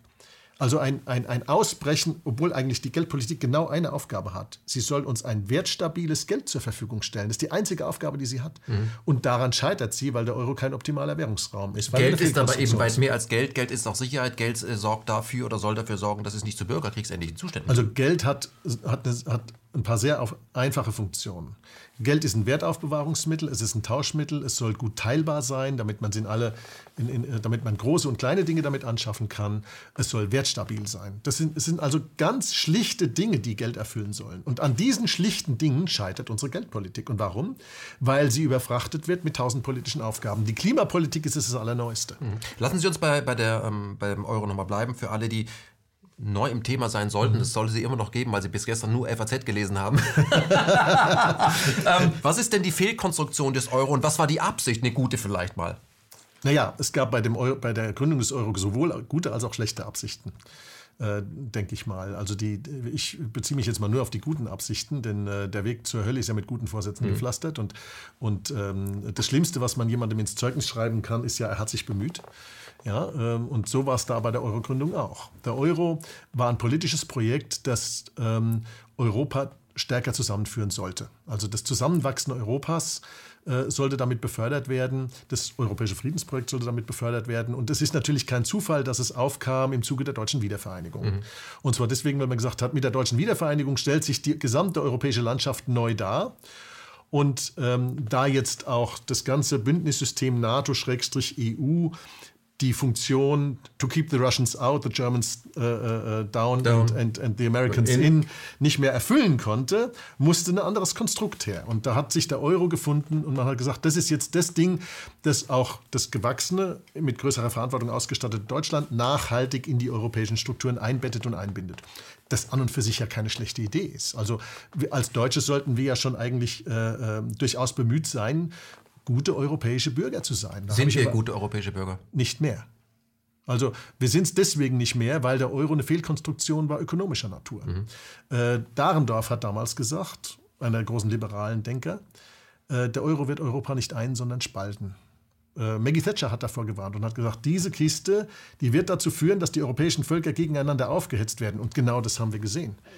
Wenn wir, wer, wer 2015 nach Griechenland gefahren ist, mitten in der Krise nach der Wahl äh, der damals neuen äh, Syriza-Regierung, und äh, sich angeschaut hat, was für eine Art von Spannung, Vorbehalten, neuen Vorurteilen und so weiter die Euro-Rettung dort erzeugt hat, und zwar also durchaus verständlich, dass die die erzeugt hat, ähm, der kann eigentlich nur sagen, die haben da vollkommen recht behalten. Mhm. Der Euro nehmen Sie, als nehmen Spaltpilz. Der, der, nehmen Sie mal das Beispiel Griechenland. Also Griechenland, den, den Wohlstand Griechenlands hat man auf dem Altar der unbedingten Notwendigkeit, den Euro zusammenzuhalten, geopfert. Man hat den Wohlstand eines ganzen Volkes, eines ganzen Landes brutalst geopfert. Denn das, was man da gemacht hat, hat sichergestellt, dass Griechenland jetzt zehn Jahre, über zehn Jahre Krise hatte und heute ein von, vom, vom, vom Wohlstand her weit hinter dem zurückliegt, was es vor 20 Jahren hatte. Und auch da innerhalb des Euro nie mehr rauskommt. Wenn die mal irgendwie ein oder zwei Prozent Wachstum produzieren können, das müssen die 30 Jahre machen, bis sie wieder da sind, wo sie schon mal waren. Mhm. In der Zwischenzeit ein unendliches Leid angerichtet, die die Jugend, die gut ausgebildet war, zum Auswandern animiert. 60 Prozent Jugendarbeitslosigkeit, also nur noch 60. Früher waren es 70. Die anderen sind ausgewandert. Ja, also das muss man sich mal vorstellen. Was, das ist in meinen Augen, verzeihen Sie, wenn ich mir das so brutal sage, ein Verbrechen, was man an diesem Volk verübt hat, es mit einer wissentlich, willentlich falschen Geldpolitik dahin zu treiben, dass es überhaupt keine Chance hat, bei nichts, was es irgendwie tun könnte, aus dieser Depression herauszukommen. Mhm. Aus, in der Bildzeitung stand damals äh, die faulen Griechen, das würden Sie nicht unterschreiben? Überhaupt nicht. Mhm. Ich habe, äh, darf das ja ruhig sagen, ich habe damals viel Zeit in Griechenland verbracht und interessante Gespräche geführt. Und ich kann Ihnen da sagen, erstens mal, der durchschnittliche Grieche arbeitet 100 Stunden länger im Jahr als der durchschnittliche Deutsche.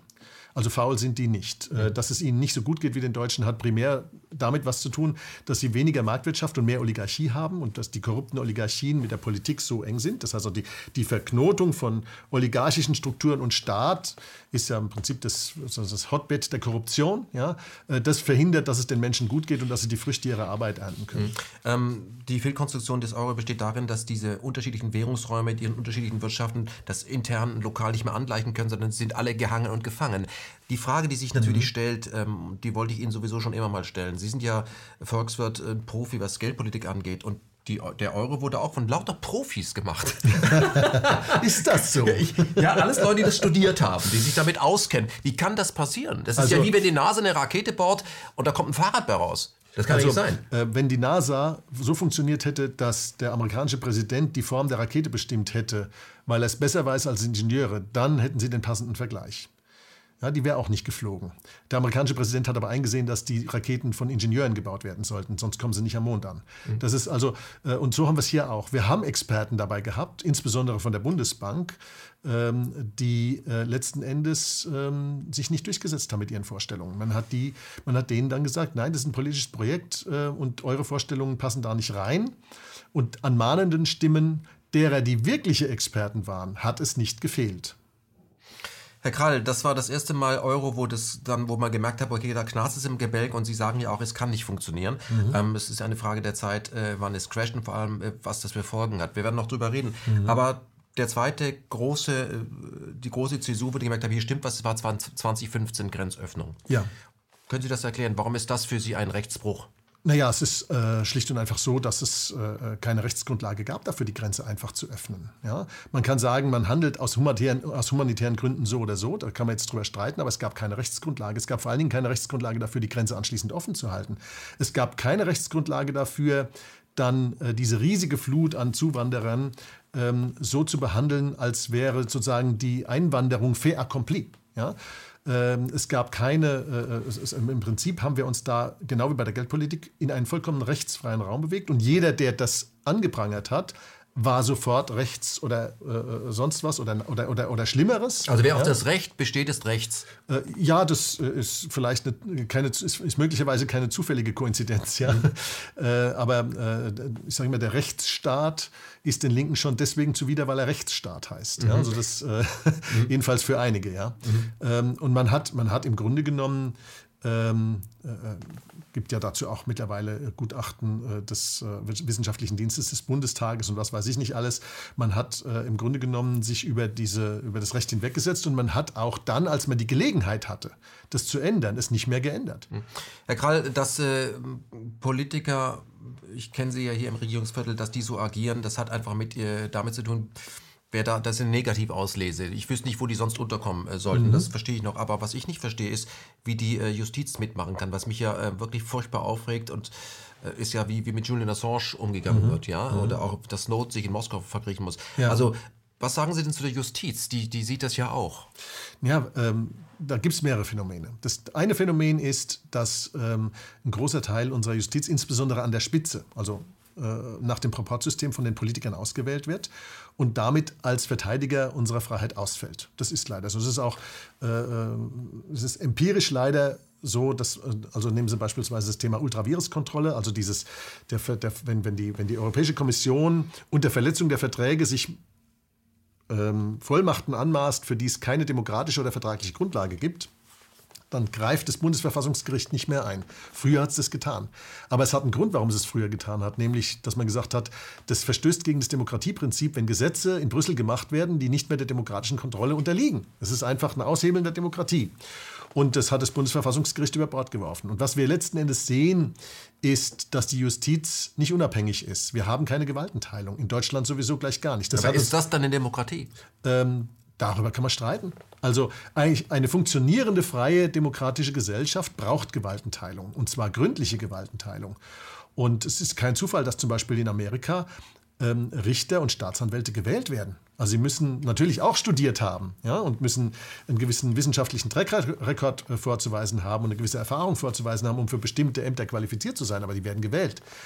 Und äh, damit hat das Volk die Kontrolle darüber, wer auch im Richteramt sitzt. Mhm. Ähm, in Deutschland haben wir nicht nur keine Gewaltenteilung, sondern wir haben auch noch den direkten Eingriff der Exekutive in, die, in, das, in, die, in den Prozess der Rechtsfindung, nämlich ähm, über, den, über die Dienstanweisung des Justizministers an die Staatsanwaltschaft. Also ein Staatsanwalt, der sich erdreistet, irgendwo zu tief zu bohren, der kann vom Justizminister per Dienstanweisung zurückgepfiffen werden. Mhm. Das gibt es in keinem anderen Land. Mhm. Ich habe in Ihrem Buch äh, nicht viel Gutes, eigentlich gar nichts Gutes gelesen über das, was man eben Parteiendemokratie nennt. Ja. Ist das am Ende Ihrer Meinung nach? Ich glaube, dass die Parteiendemokratie gescheitert ist und zwar komplett und total.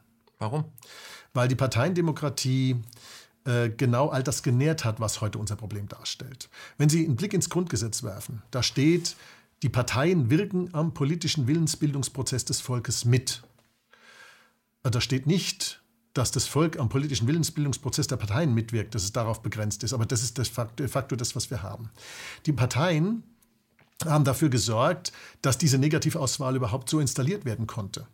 Äh, indem sie zu Karrierevehikeln geworden sind. Also heute ist, ist Politik nicht etwas mehr, was die Menschen aus Überzeugung machen. Also heute, heute finden Sie in unserem politischen System nur noch ganz wenige einzelne Personen, die Politik aus Überzeugung machen. Die machen aber keine Karriere, weil die werden von allen anderen als gefährlich wahrgenommen. Nennen Sie solche Politiker? Ähm, ich werde jetzt keine Namen nennen, aber äh, habe ich ja in der Vergangenheit schon getan. Es mhm. gibt sie in allen Parteien. Mhm. Das gibt sie in allen Parteien. Es gibt sie in allen Parteien. Es sind die wenigen Aufrechten, die von Parteidisziplin wenig halten und die dann und die den Mund aufmachen und die sich unbeliebt machen und die ihre Karriere riskieren und mhm. sie in der Regel auch verlieren durch ihre Widerborstigkeit innerhalb des Systems. Aber und vor allem sind diese ihrem, die, die, die, erinnern sich daran, dass jeder Politiker seinem Gewissen überverpflichtet ist. Ja, das ist die Theorie. Die The das ist, das, das ist die Theorie. Das ist die Theorie. Aber die Wahrheit ist, ähm, das System zieht zunächst mal durch das Bezahlsystem. Sie verdienen als Abgeordneter dreimal so viel wie als Durchschnittsdeutscher. Und dazu kommen noch Entschädigungen und ich weiß nicht, am Ende verdienen sie wahrscheinlich fünfmal so viel wie als Durchschnittsdeutscher, was mir schon suspekt ist, warum der Volksvertreter fünfmal so viel verdient wie der Durchschnittsdeutsche. Und dann zieht dieses System, weil es natürlich keinerlei Qualifikation erfordert, keinerlei Qualifikation erfordert, ähm, zieht natürlich Menschen an, die nur dort irgendwie so ein Einkommen erzielen können. Und weil es schon genug Menschen von dieser Sorte angezogen hat, haben die sich jetzt zusammengetan und halten alle anderen draußen. Das heißt, die Negativauswahl wird noch dadurch verstärkt, dass die Leute, die da rein wollen, vielleicht aus Dienst am Gemeinwesen, die gibt es ja immer noch. Da sind wenige, aber die gibt es. Ähm, die werden draußen gehalten von dieser Masse an, wie soll ich sagen, äh, Minderleistern. Und diese Minderleister wissen natürlich, dass sie da draußen nie irgendwie was anderes machen würden als drei Minijobs. Und deswegen haben die auch kein Rückgrat. Weil wenn die sich gegen das System stellen, dann ist die Karriere zu Ende. Mhm. Der Einzige, der da Rückgrat haben kann in dem System, ist entweder jemand, der auch da draußen in der freien Wirtschaft gut verdienen würde und auch so seine Familie über Wasser halten kann oder sich selber, wenn er Single ist.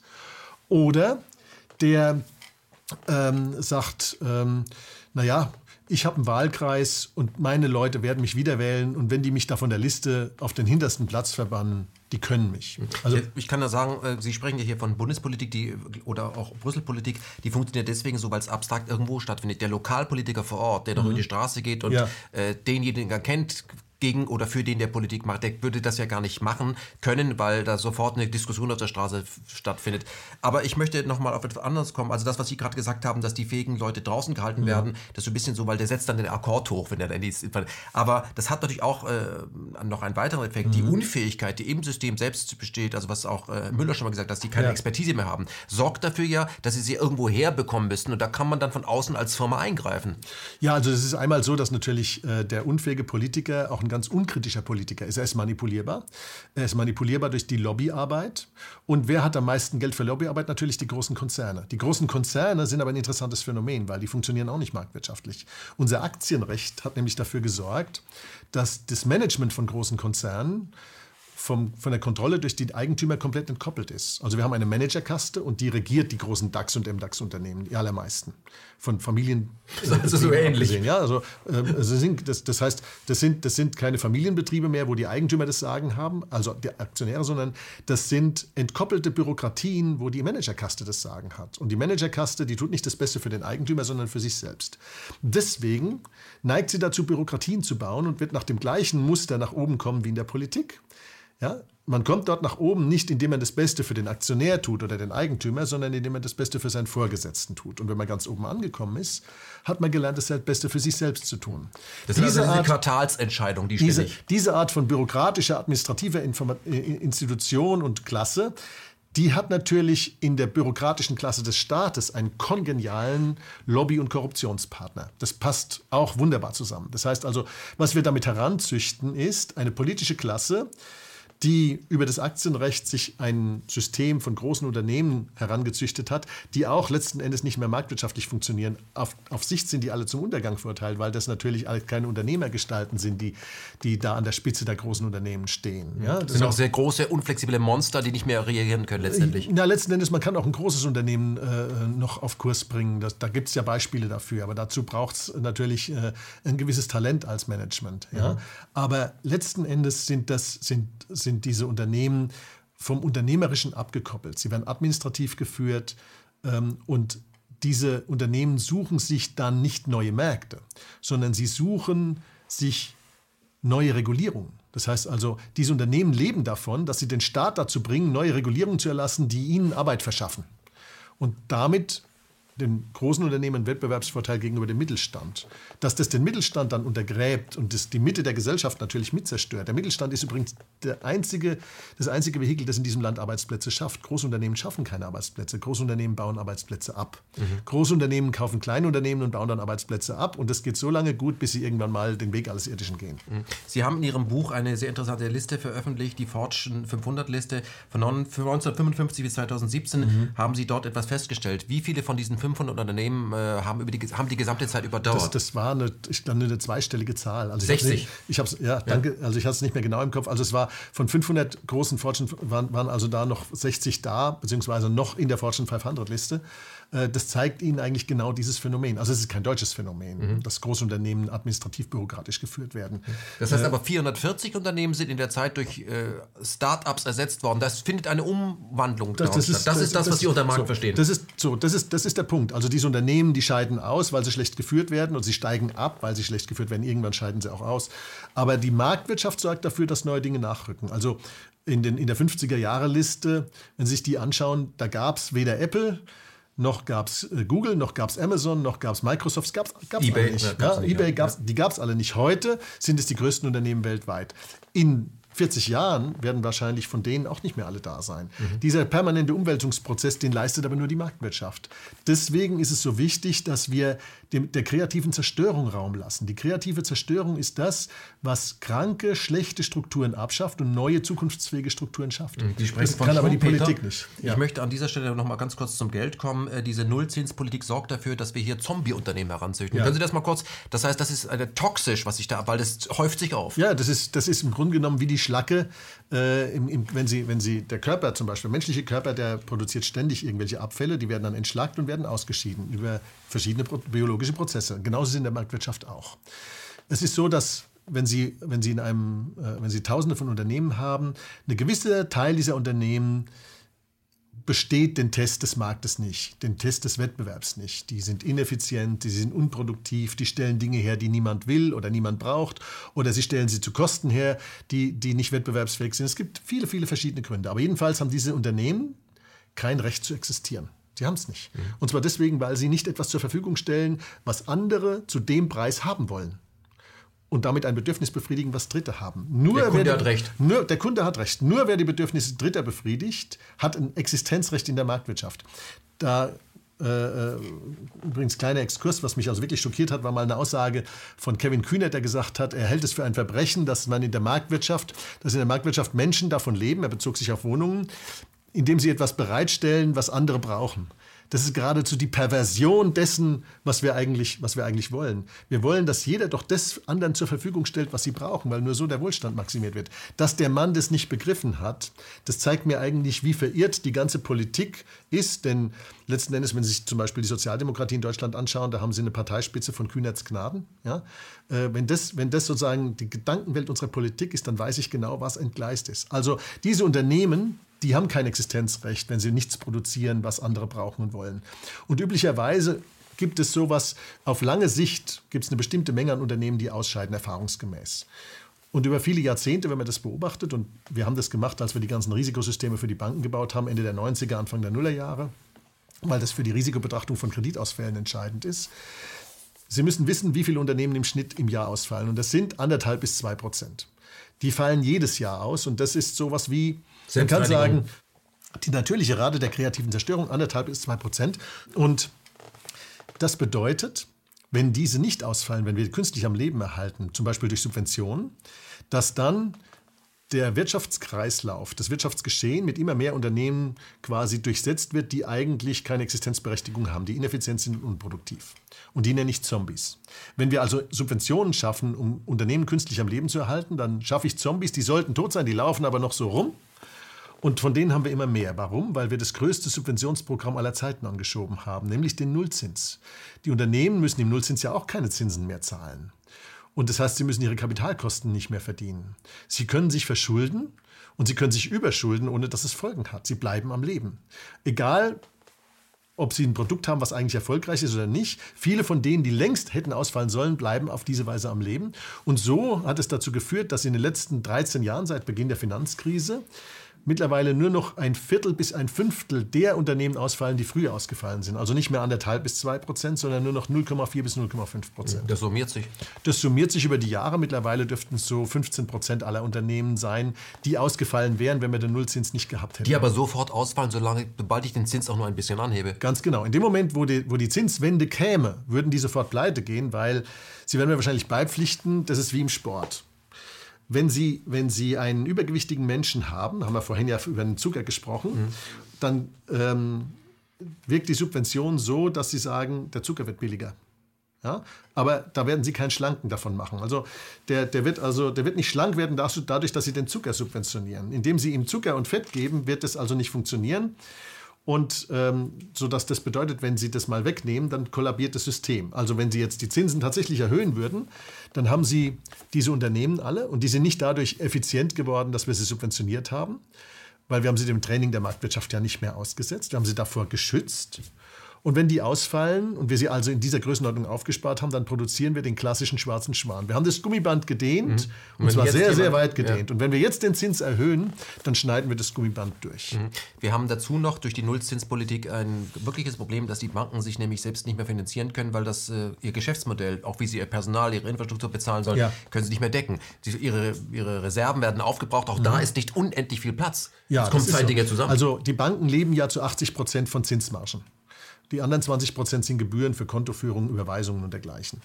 Und die 80 Prozent Zinsmargen, die entstehen dadurch, dass die Bank Einlagen hereinnimmt und Kredite herausreicht. Das, das, das, wenn Sie das sagen können, dann sind Sie schon, können Sie schon Banker werden. Also, das ist so einfach ist das Bankengeschäftsmodell in unserem Geldsystem. Es ist, Sie nehmen Einlagen herein, also Spareinlagen herein und reichen Kredite heraus. Das ist, mehr, mehr müssen Sie nicht tun. Aber auf dem Wege verdienen Sie an drei Dingen. Zum Beispiel, Sie gehen jetzt zu Ihrer Sparkasse oder früher sind Sie mal zu Ihrer Sparkasse gegangen und haben gesagt, ich habe hier 10.000 Euro, die zahle ich auf mein Sparbuch ein, da kriege ich 1% Zins. Aber der kurzfristige Zins am Kapitalmarkt war 2% und wenn die, wenn die Sparkasse das dann am Interbankenmarkt über Nacht angelegt hat, hat sie das eine Prozent schon verdient. War nicht schwierig. Also 1% nennt sich Sparmarge. Dann hat sie aber das Geld nicht über Nacht angelegt, sondern sie hat es in zehnjährige Baukredite gesteckt und der zehnjährige Zins war vielleicht 5% und da hat sie nochmal zwischen 2 und 5% die Differenz, 3% hat sie nochmal verdient. Das ist die Transformation Transformationsmarge und weil sie es an Sie verliehen hat. Parallel sie, dazu? Ja, ja, also Sie Häuslebauer und Sie sind jetzt irgendwie nicht so das tolle Kreditrisiko, Sie, sie heißen ja nicht Scholz, hat sie noch mal, müssen Sie nochmal eine Kreditmarge für das Risiko obendrauf zahlen. Das ist die Kreditmarge. Und die drei zusammen machen 80 Prozent der Einnahmen der Banken. Wenn Sie jetzt einen Nullzins haben, die Zinsen am kurzen Ende sind null und am langen Ende sind null, da gibt es keine Sparmarge, weil wo soll die herkommen bei Null? Wenn die Differenz zwischen kurz und lang auch null ist, gibt es auch keine Transformationsmarge. Die 3% sind auch weg. Und dann bleibt also noch die Kreditmarge. Und weil den Banken die ersten zwei weggeschmolzen sind und sie dann hungrig waren nach neuen Einnahmequellen, weil ihre Kosten konnten sie nicht senken, da sind sie nicht sehr gut drin, sind sehr gegangen, sondern müssen wir halt mehr Kredite vergeben. Das war das, was die EZB wollte. Und dieses Mehrvergeben an Krediten hat bedeutet, dass ein Überangebot auf eine nicht steigende Nachfrage getroffen ist, sodass die Kreditmarge, das nämlich der Preis des Kredits, auch noch geschrumpft ist. Sodass die dritte Komponente geschrumpft ist und obwohl die Kreditmenge sich ausgedehnt hat, ist die Gesamteinnahme aus dem Geschäft geschrumpft. Mhm. Und so haben wir den Banken letzten Endes ihr Geschäftsmodell zerstört. Und jetzt kann man sagen, ja, da müssen die Banken halt ein neues Geschäftsmodell finden. Wer sowas sagt, hat keine Ahnung von unserem Geldsystem. Und zwar deswegen, weil unser Geldsystem darauf beruht, dass es zwei Arten von Geldschöpfung gibt. Unsere ganze Geldversorgung kommt entweder von der Zentralbank, dann ist es Zentralbankgeld, oder es wird über die Giralgeldbildung von den Banken geschöpft. In dem Moment, wo eine Bank nämlich einen Kredit vergibt, dann erzeugt sie neues Geld. Also die Gesamtgeldmenge ist Giralgeld, was die Banken erzeugen, und Zentralbankgeld. Und von dem gesamten Geld erzeugt der größere Teil der Bankensektor, nicht die Zentralbank. Das ist unsere Kreditversorgung. Wenn Sie jetzt das abschaffen, dann können Sie sagen, sucht euch ein neues Geschäftsmodell, aber dann sind es keine Banken mehr. Dann funktioniert dieses ganze Thema Zentralbankgeldschöpfung und Giralgeldschöpfung nicht mehr. Und die Wirtschaft kann nicht mehr mit Krediten versorgt werden. Das ist wie wenn Sie eine Maschine fürs trockene Land bauen und schmeißen die ins Wasser. Oder anders gesagt, nehmen Sie das Geldsystem ist wie ein Ökosystem für die Banken. Die Banken bewegen sich in diesem Geldsystem als Ökosystem. Wenn Sie den Regenwald abholzen, können Sie den Orang-Utans auch nicht sagen, sucht euch ein neues Geschäftsmodell. Da wird nichts draus. Und mhm. so ist es hier auch. Herr Krall, ähm, das, was Sie hier gerade gesagt haben, haben wir in verschiedenen Sendungen hier auch schon ähm, besprochen. Das ist gut, dass Sie das nochmal sagen, weil Sie erklären das sehr simpel, dass jeder sagt, da ist was dran. Ähm, ich möchte aber an dieser Stelle mal äh, zu einem Thema kommen, was damit zu tun hat, nämlich die Medien als Komplizen. die Medien müssten ja. das doch eigentlich alles, was Sie hier beschreiben, aufdröseln. Sie müssten doch über äh, äh dieses Geschäftsmodell sprechen, über die Fehlkonsum Euro sprechen, über die äh, über 2015 sprechen, über Julian Assange sprechen, über unsere Middle East Politik in mhm. Syrien sprechen, mhm. über die Bundeswehr. Über das müssten Sie doch sprechen. Sie müssen doch sagen, Entschuldigung, was erzählt ihr uns denn da eigentlich in Berlin? Was machen die Medien? Ja, die äh, Komplizen? Äh, in gewisser Weise schon. Ja, also äh, letzten Endes haben wir ja ähm, drei, drei Arten von Medien. Wir haben einmal die Staatsmedien, die gehören dem Staat. Die gehören der politischen Klasse. Die hat sich die politische Klasse zugelegt, vormals unter der Begründung, uns äh, zu wahren, guten, richtigen, schönen Demokraten erziehen zu wollen. Also, äh, und uns besser informieren zu wollen. Davon haben wir schon lange nichts mehr, obwohl wir 9 Milliarden im Jahr dafür aufwenden über die, über die, äh, über, das Gezahl, über, über, die, über, über das Gezahlfernsehen mhm. oder Gezahl-TV, wie ich es nenne. Ja?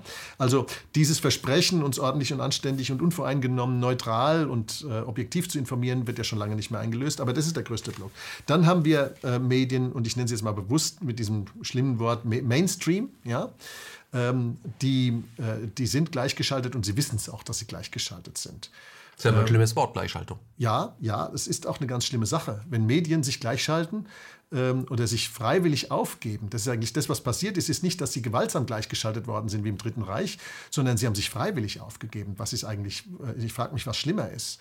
Ähm, und diese freiwillige Selbstaufgabe der Medien, die hat äh, mit verschiedenen Phänomenen was zu tun. Das eine Phänomen ist, äh, dass auch in den Medien die Qualität äh, der dort arbeitenden wie soll ich sagen, einem dramatischen Qualitätsverfall unterlegen ist. Ja? Also äh, was man sich da zum Teil anschauen muss, äh, da muss ich sagen, ähm, das ist schon bedenklich. Ja? Also, äh, wenn, wenn, wenn, wenn eine, ich habe gerade auf dem Weg hierher im Taxi, habe ich ein Interview gehört, ähm, das eigentlich nicht im Zusammenhang mit dem steht, was wir, was wir hier diskutieren, aber da hat ähm, da ist der frühere Bundespräsident Gauck interviewt worden zu allen möglichen Themen. Ich fand, er hat auch gar nicht schlecht sich da geschlagen in dem Interview. Es ging um, es ging um die Freiheit. Und die äh, Redakteurin, die ihn da befragt hat, äh, die hat ihn allen Ernstes gefragt, ähm, wie er denn dazu steht, dass wir zu viel, wie sie sich ausdrückte, CO2 verbrauchen. Ja? Also die hat immer noch nicht gelernt, dass das vorgebliche Problem, wenn es denn eins ist, nicht der CO2-Verbrauch, sondern die Erzeugung desselben ist. Also mhm.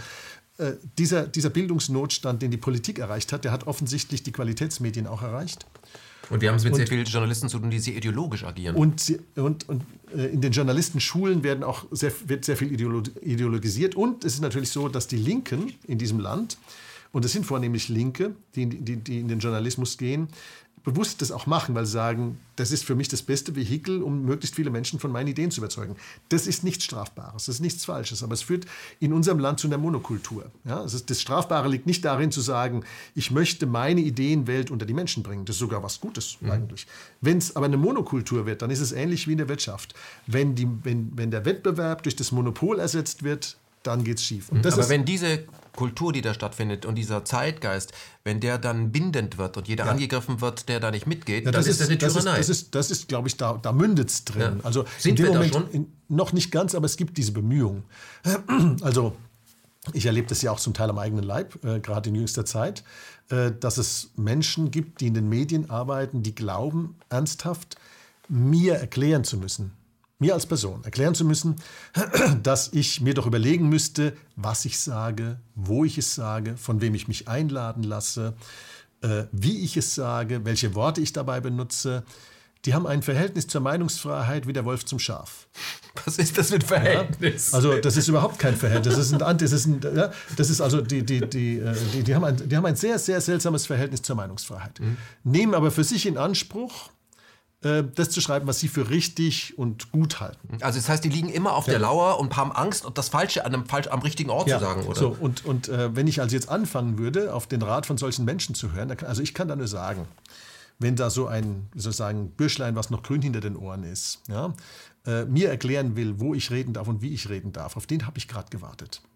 Ja, ähm, da sage ich mal, ähm, das, ist, das ist ein Wohnlichmachen, ähm, wie soll ich sagen, im Hintereingang der Macht, ähm, wo man eigentlich als Journalist nicht hingehört. Ein Journalist, der sich der Macht andient, der ist kein Journalist, der ist ein Klakeur. Ein Journalist hat eigentlich die Aufgabe, die Macht zu hinterfragen, die Macht eigentlich auch anzugreifen, zu recherchieren, die Mächtigen herauszufordern und ihnen den Spiegel vorzuhalten und nicht Diener der Macht zu sein. Unsere Mainstream-Medien begreifen sich aber irgendwie als verlängerter Arm der Macht. Und zwar freiwillig. Das ist das, was einen noch am meisten verwundert. Also die vierte Macht im Staat, und es sind die Medien, ohne die kann auch eine Demokratie nicht richtig funktionieren, weil wenn die Menschen nicht mehr nicht objektiv, sondern vielseitig informiert werden. Objektive Informationen gibt es per Definition nicht.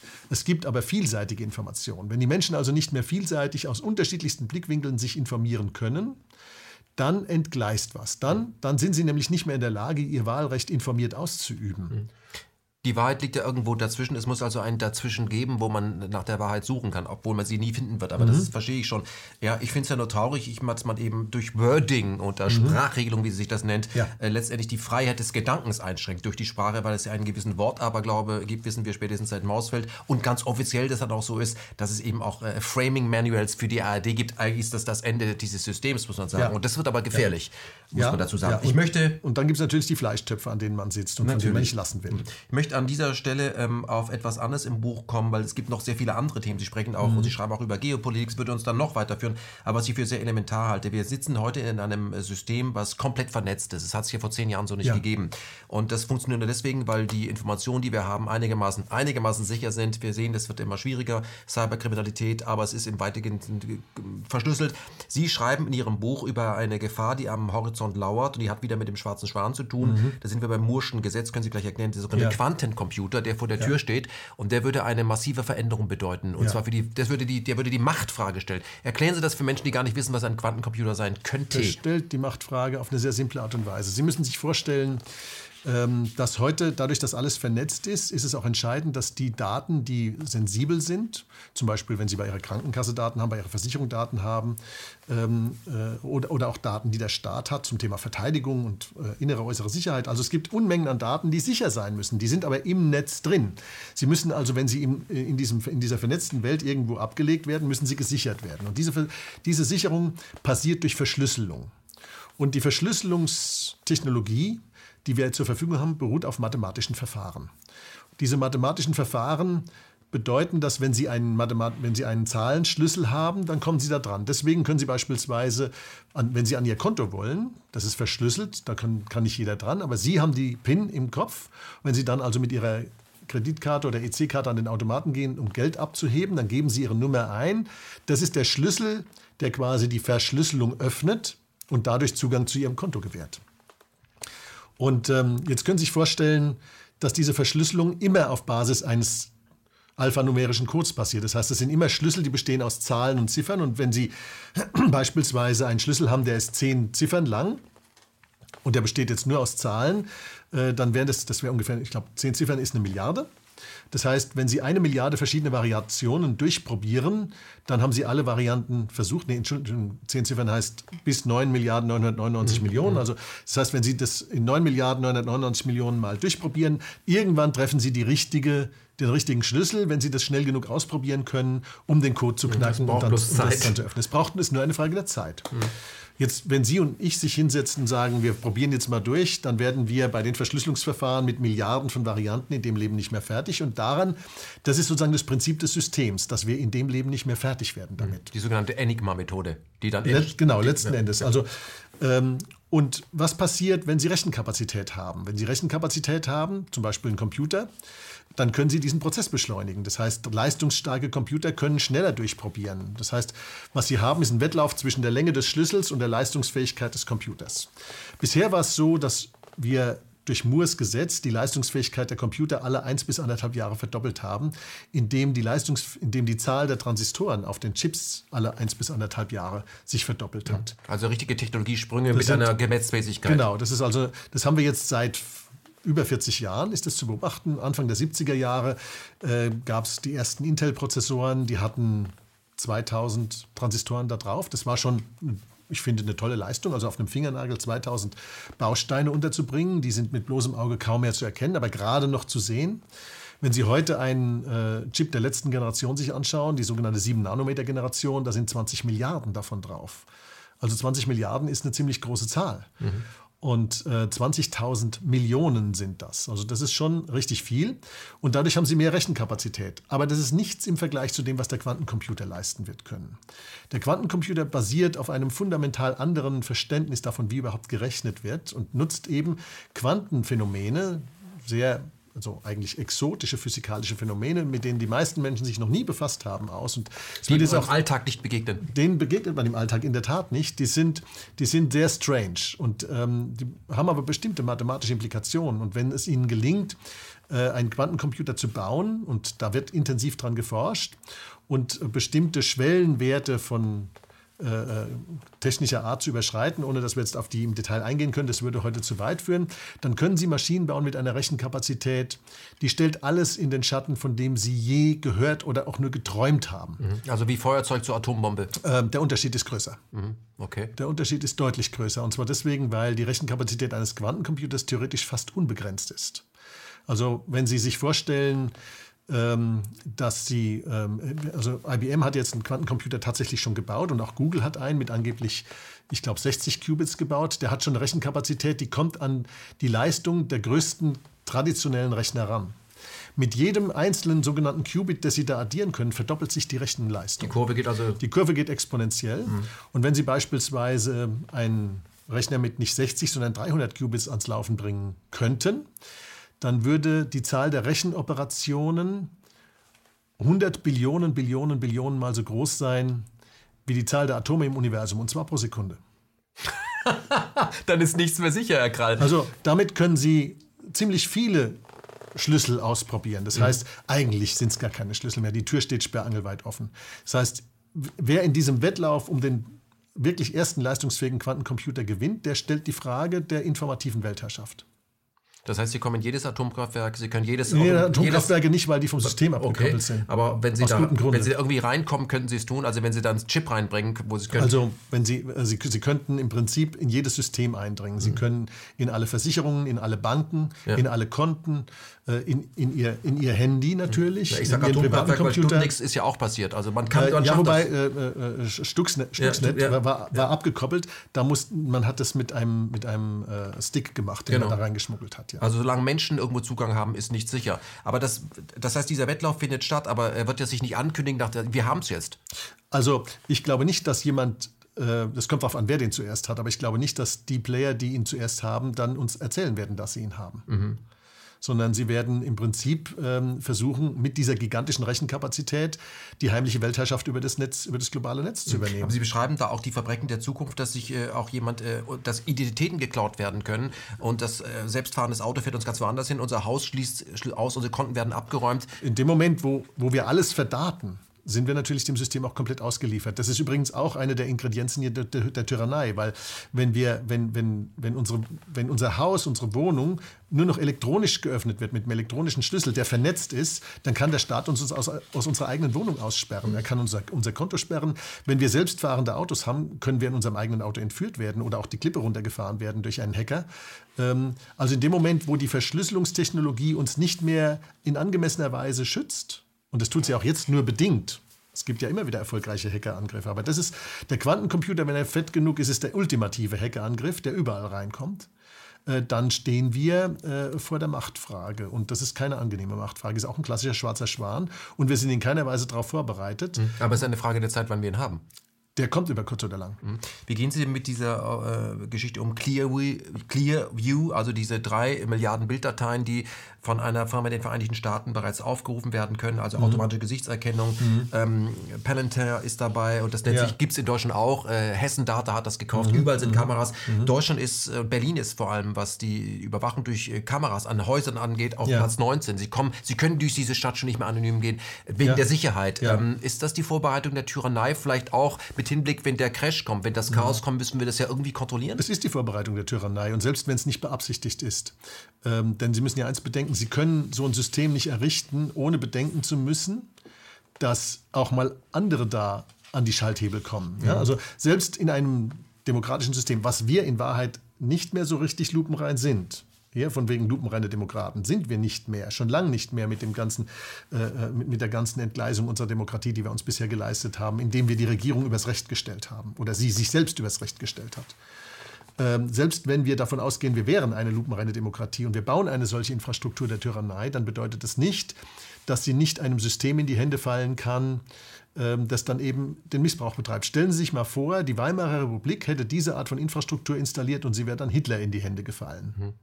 Herr Krall, ich habe immer gesagt, äh, auf die Frage, äh, wenn das in die falschen Hände gerät, derjenige, der das installiert, ist bereits die falschen Hände. Würden so ist das. Das würde ich unterschreiben. Mhm. Ich möchte zum Schluss dieses Gespräches äh, zum Thema Verantwortung und Zukunftsunternehmen sprechen. Sie beschreiben ja auch in dem Buch, gibt ein Kapitel, mhm. äh, das Ende der Firma, wie wir, wie wir sie kennen. Interessant ist, äh, wie Sie die sehen. Ich ähm, sehe das ähnlich, ähnlich nicht ganz so. Und für mich ist vor allem, dass die, die Firmen der Zukunft mehr Verantwortung übernehmen sollten für das, äh, was sie tun. Ähm, ich möchte hier nochmal Herrn Ford äh, äh zitieren, mhm. habe ich ja am Anfang gesagt, äh, es gab diesen Rechtsstreit 1919 zwischen äh, den Dodge-Brüdern, die eingezahlt hatten bei Ford. Ford wollte nämlich ähm, mehr Autos bauen, damit mehr Leute günstige Autos bekommen. Mhm. Die Dodge-Brüder wollten vor allem Dividende. Und da hat dann ein US-Gericht entschieden, äh, dass der Sinn eines Unternehmens vor allem darin besteht, Profite zu machen. Das sind die Firmen, mit denen wir es heute zu tun haben. Mhm. Ein, Ford wollte eben ein Werkzeug des Dienstes sein, aber keine Maschine zum Geld verdienen. Was ist denn Ihrer Meinung nach ähm, der Hauptzweck einer Firma, einer Corporation? Ist das Profit oder ist es, dass man sagt, man will Dinge herstellen, die der Allgemeinheit dienen? Der Hauptzweck einer Firma ist das, was derjenige, der sie gründet, damit vorhat.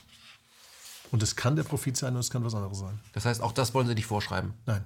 Der eine sein will warum, deswegen des warum soll, ich, machen. warum soll ich einem freien Menschen vorschreiben, was seine Präferenzen sind? Mhm. Das heißt, ähm, das muss, muss jede Firma jeder, für sich jeder selber. Für sich selber.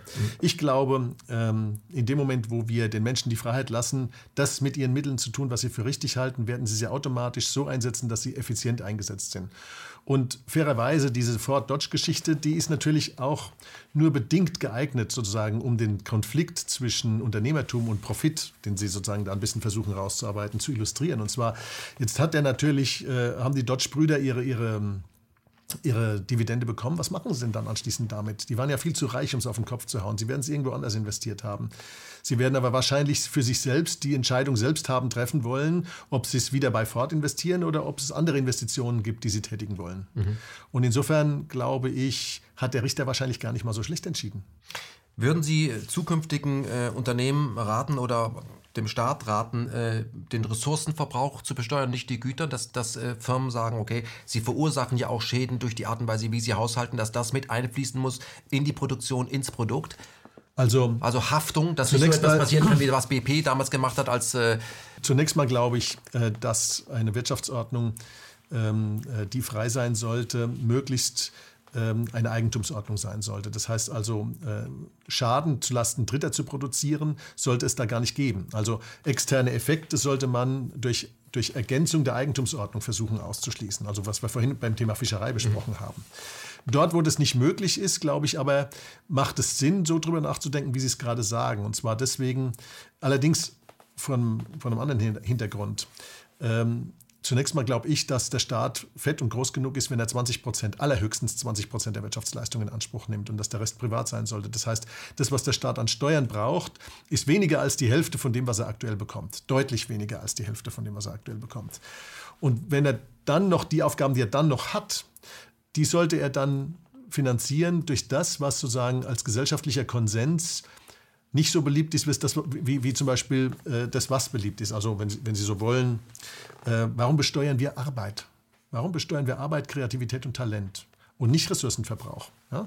Also wenn der, Staat, wenn der Staat sozusagen überhaupt was besteuert, dann doch wohl am ehesten Ressourcenverbrauch und nicht die Arbeit der Menschen. Aber nochmal, da, da wären Sie dafür, dass die zukünftige, sag ich mal, grüne Ökonomie ähm, mit in den Preis ein, was sie wo das Produkt herkommt. Also woraus wären also, die? Also beispielsweise, man, äh, wenn, Sie, wenn Sie jetzt äh, mal zum Beispiel das Thema, nehmen Sie das Thema CO2 und unterstellen wir einfach mal, CO2 wäre ein Problem. Ich glaube da nicht so recht dran, aber ich, ich unterstelle es jetzt einfach mal, es wäre ein Problem.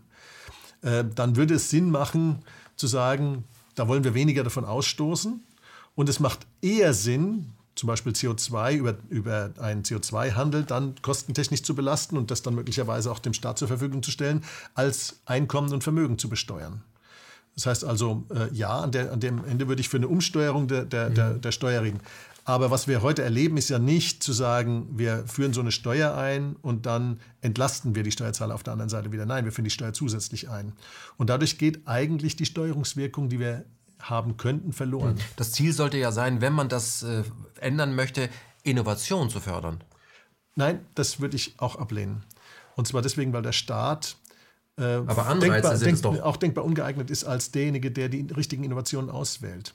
Ähm, ich glaube, der Staat sollte sich aus dem ganzen Thema Innovation, Wirtschaftsförderung, Forschungsförderung komplett raushalten.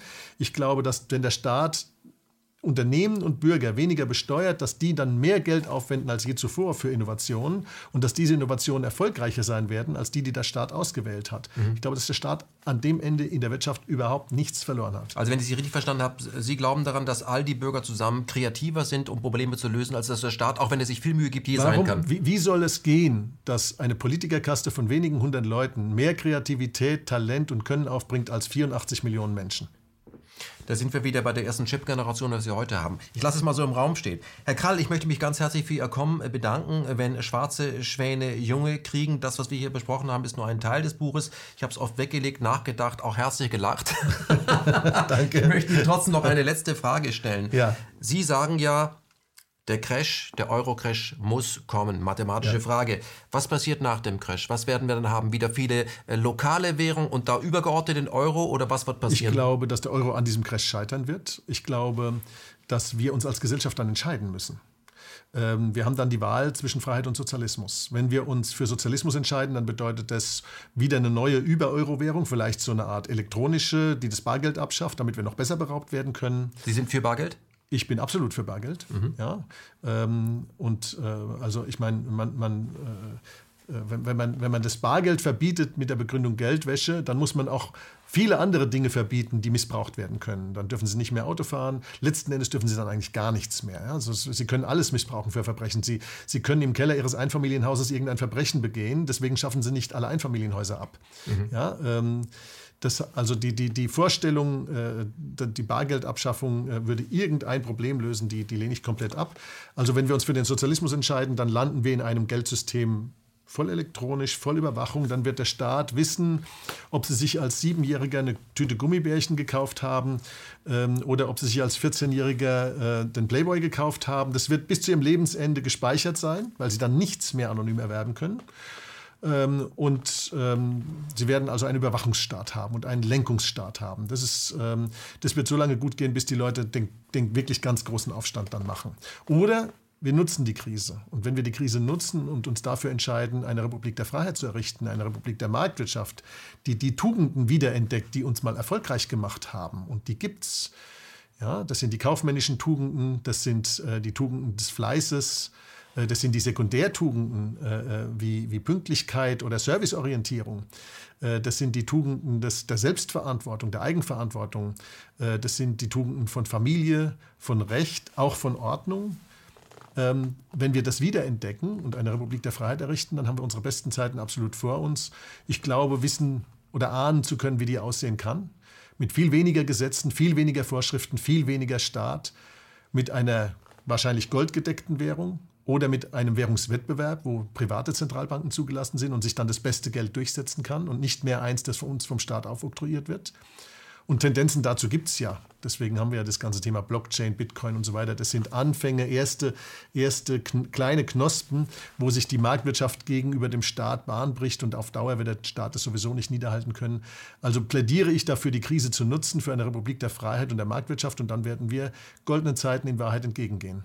Herr Krall, eine allerletzte Frage. Sie zeigen in Ihrem Buch äh, Menschen in europäischen Ländern, die ähm, Politik machen, ohne selbst über eine Familie zu verfügen. Und so würde man auch ihre Politik dekodieren können und ja. zeigen dann auf die eher Konservativen, die alle tatsächlich persönlich Kinder haben. Sie haben vier Kinder. Hat das ähm, Ihr Verhältnis zur Welt, zur Zukunft überhaupt, hat das, das die Perspektive verändert? Absolut. Oder haben Sie das vorher simulieren können? Also äh, Sie, das können Sie nicht simulieren. Also äh, äh, Eltern zu werden ist etwas, was nicht erklärt werden kann. Das muss man tun. Ähm, ich kann übrigens nur sagen, es ist eine absolut wunderbare Erfahrung. Und äh, meine Kinder sind alle erwachsen. Und insofern äh, habe ich sozusagen den ganzen Prozess schon durchlebt. Ähm, ich glaube, man muss Kinder haben, um zu begreifen, dass es überhaupt so etwas wie Zukunft gibt, die jenseits des eigenen Zeithorizonts liegt. Und ich, was ich unserer politischen Elite in Europa vorwerfe, dass die meisten von unseren Staatschefs und Chefinnen da überhaupt gar keine Kinder mehr haben. Merkel hat keine eigenen Kinder, Macron hat keine Kinder, Juncker hat keine Kinder. Äh, wie sollen die sich denn wahrhaft um die Zukunft Gedanken machen?